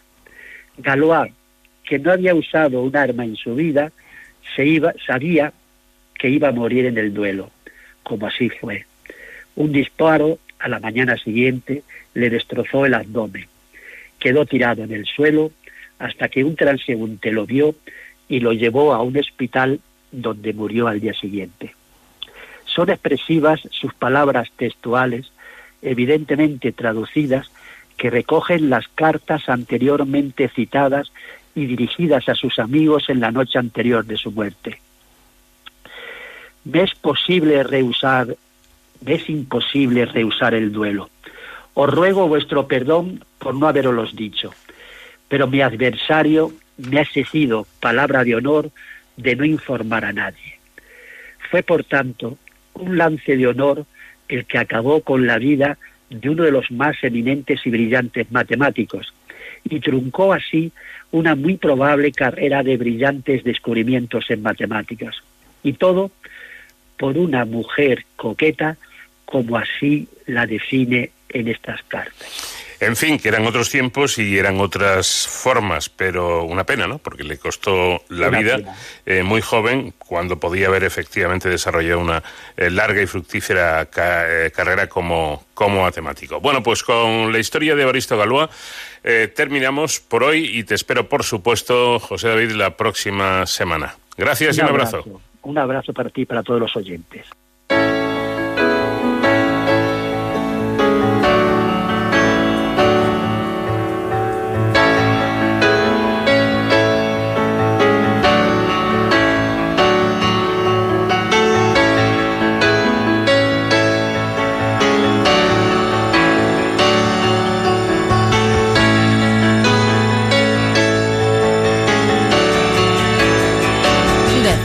Al infinito.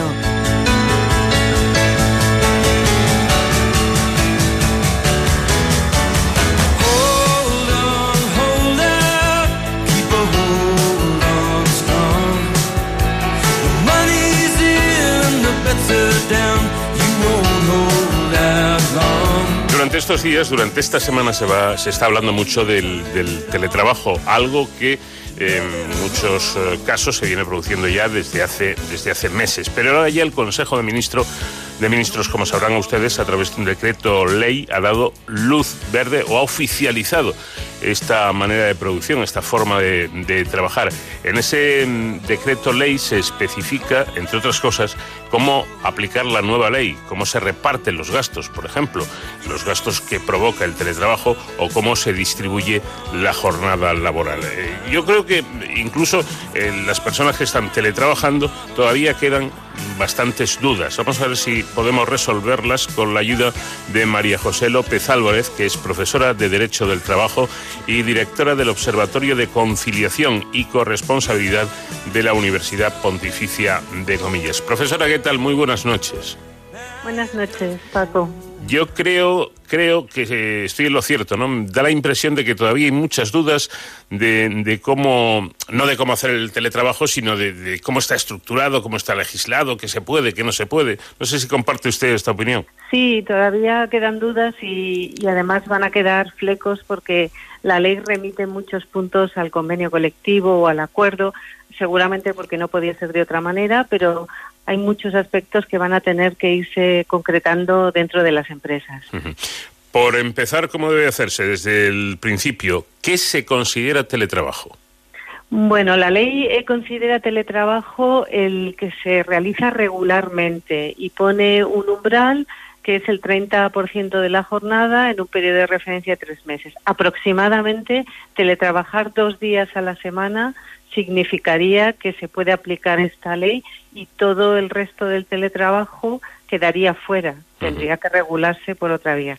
Claro, porque ese es otro de los puntos a considerar y a, tener en cuenta, ¿no? Eh, que el, no todos los trabajadores eh, pasan toda su jornada laboral semanal teletrabajando, sino que hacen la fórmula mixta, ¿no? Eh, pues eso, mm, tres días en casa, dos en el trabajo o viceversa.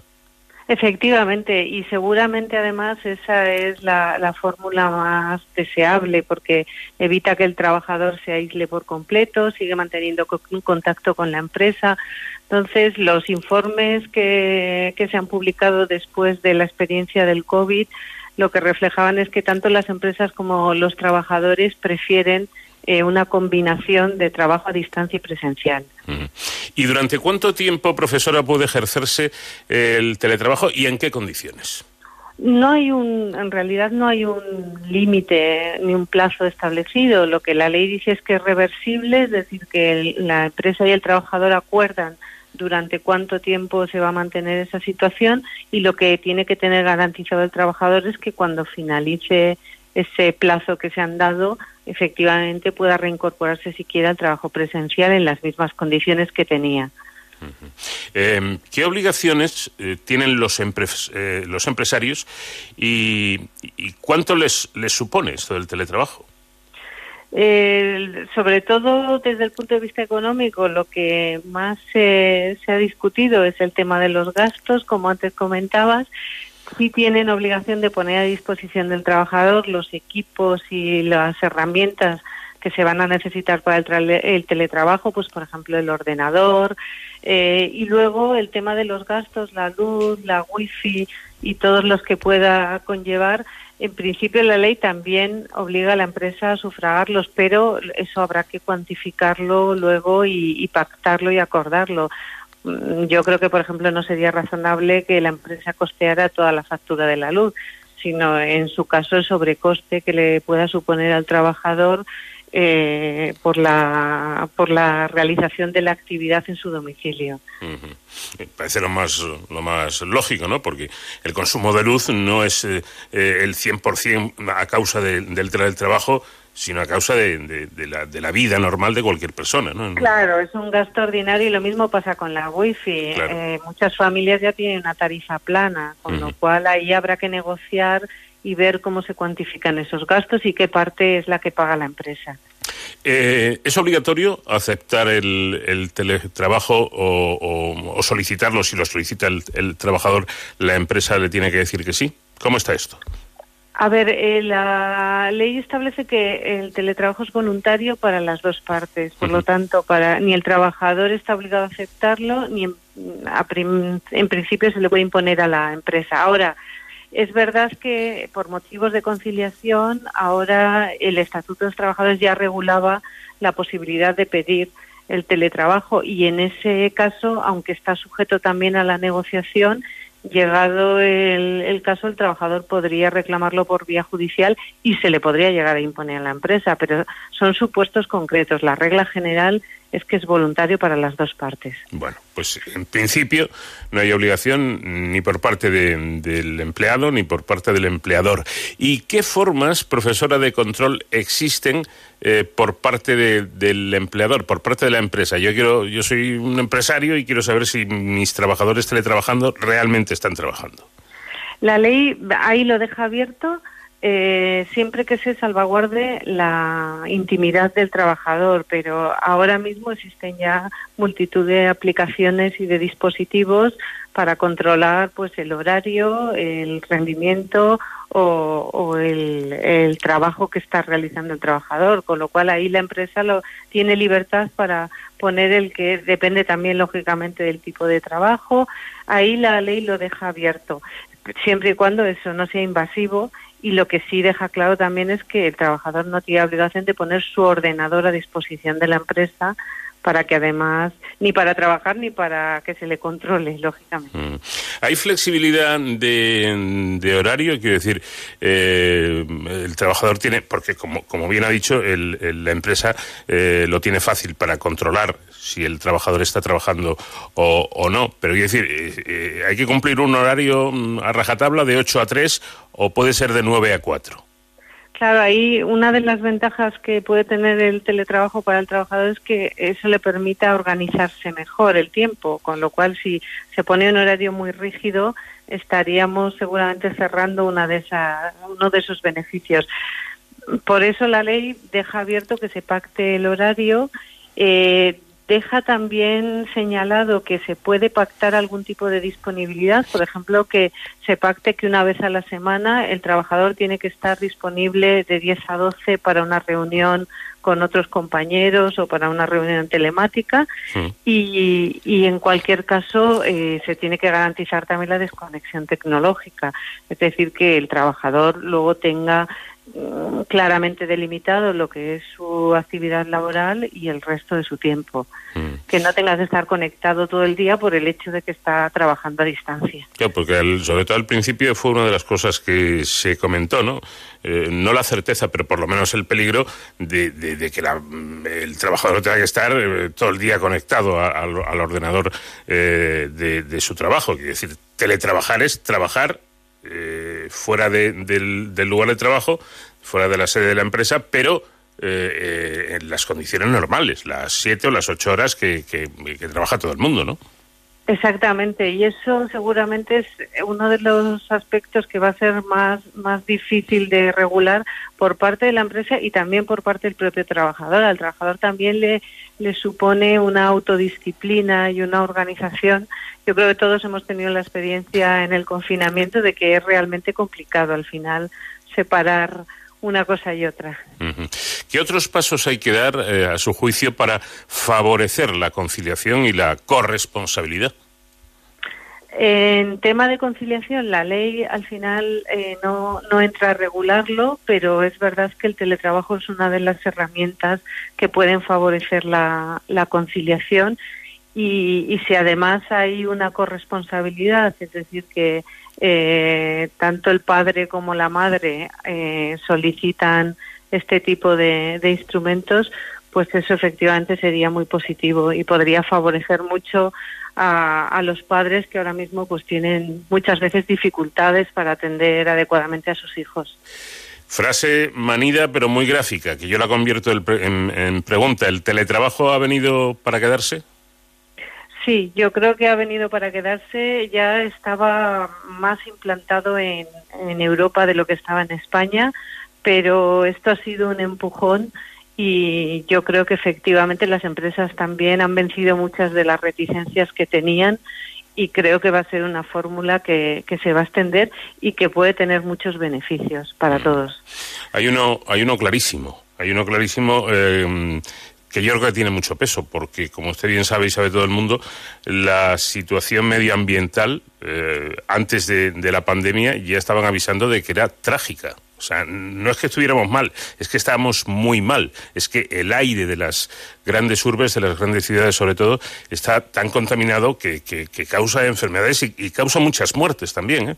Entonces el hecho del teletrabajo yo creo que puede amortiguar, es evidente que amortigua esa, esa emisión de, humos eh, a, a nuestra atmósfera y al final, una vez que pase lo de la pandemia eh, y se vea que las, los índices de, de contaminación han bajado considerablemente, eso, eso va a pesar, insisto, en, en- en la decisión final.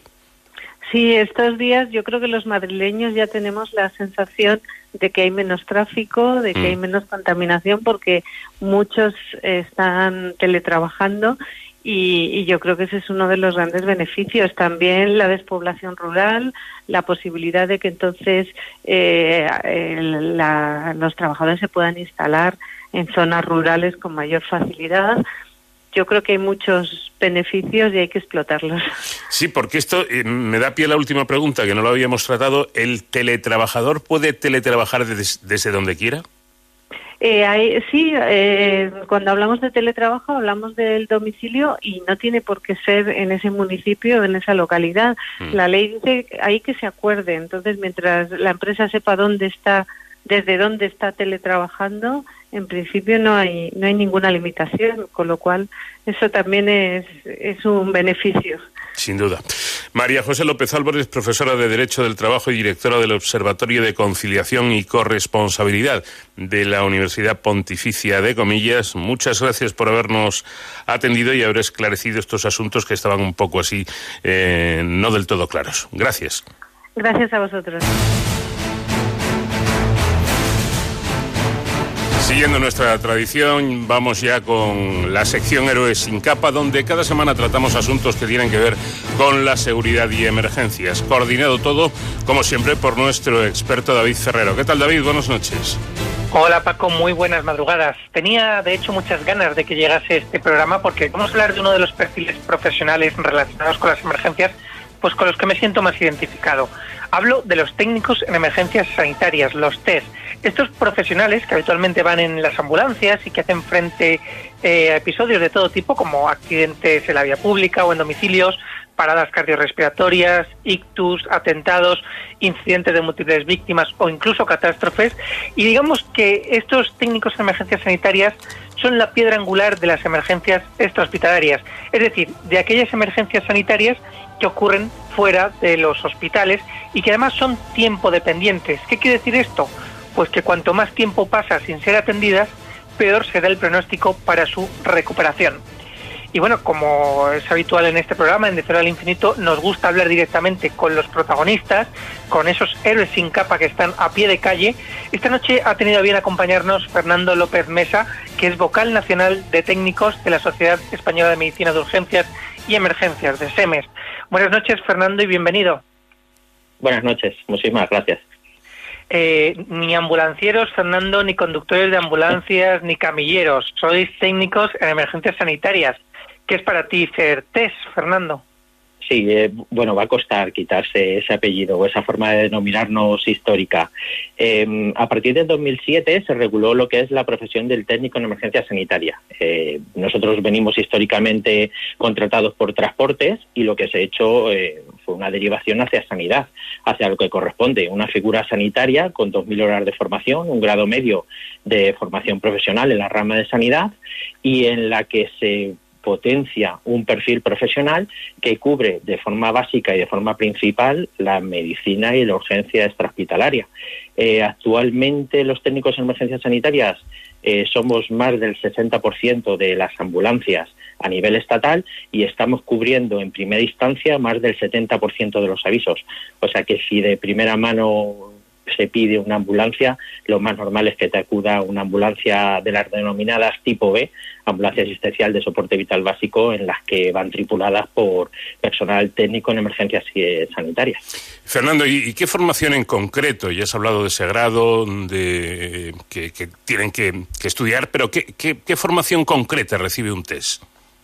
Eh, la formación, como os he comentado, son dos años eh, de estudios que se dan una vez finalizada la formación obligatoria, la ESO, o sea que se estudia como mínimo desde los 16 hasta los 18 años.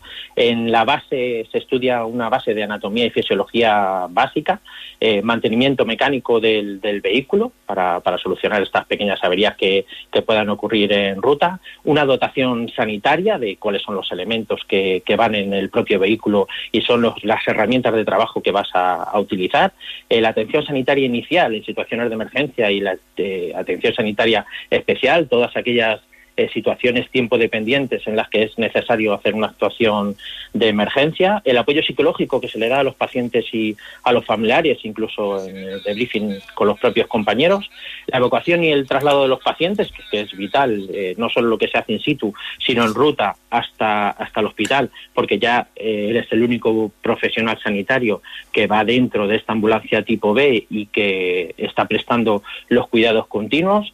Eh, bueno, una parte de inglés también se nos metió, de inglés técnico eh, sanitario. Eh, luego también hay otra parte que va vinculada a las emergencias eh, o catástrofes, que son los planes de emergencia y todo lo que ocurre antes de la intervención, o sea, esta preparación de planes de emergencia y dispositivos de riesgo previsible, que es cuando mandamos una unidad sanitaria, eh, por ejemplo, a unas fiestas locales, a un gran concierto. Eh, también tenemos conocimiento en logística sanitaria de emergencias y en teleemergencias, eh, lo que ocurre en las centrales de coordinación.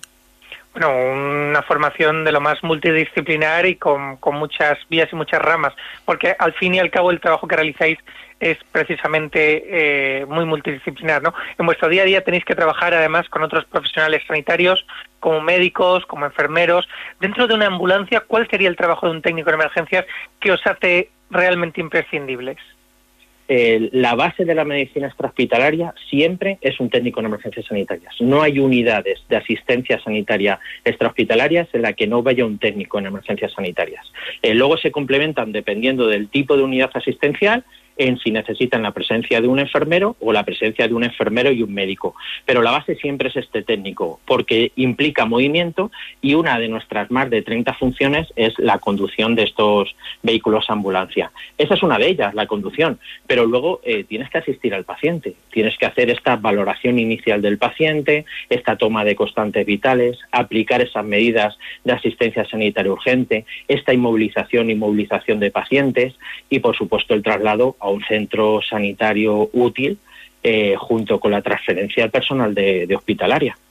Eh, prácticamente ya una última pregunta, Fernando. El trabajo de un técnico de, emergencias no siempre es fácil, sobre todo por el tipo de situaciones a las que tenéis que hacer frente. ¿Cómo se lleva eso de atender situaciones de estrés, como pueden ser eh, una explosión o, un accidente de, de tren?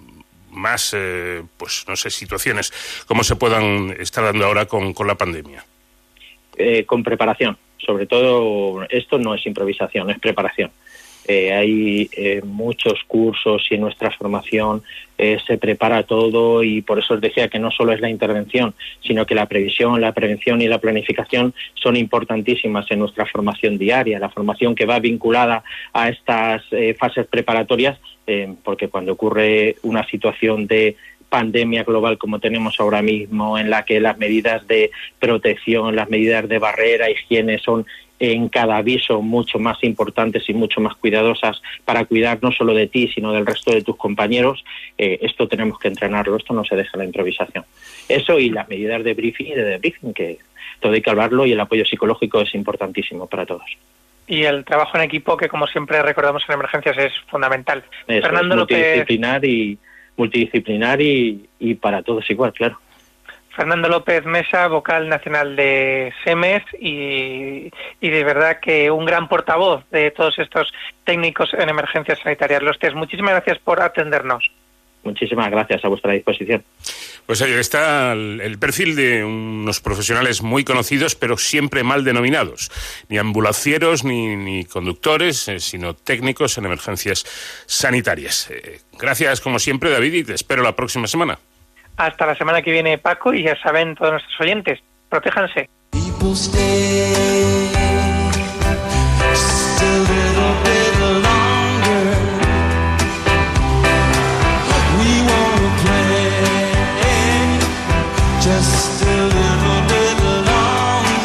Ha sido nuestro invitado musical esta semana. Se llama Jackson Brown. dentro de su exitosa carrera, qué duda cabe que esta canción es su gran éxito histórico, la canción más conocida de Jackson Brown, que ya tiene unos cuantos añitos, pero que sigue sonando realmente fresca y actual. Stay.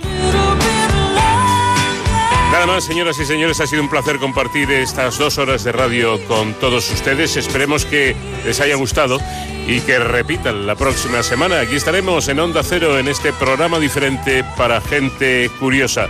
Les habló Paco de León. Feliz fin de semana para todos.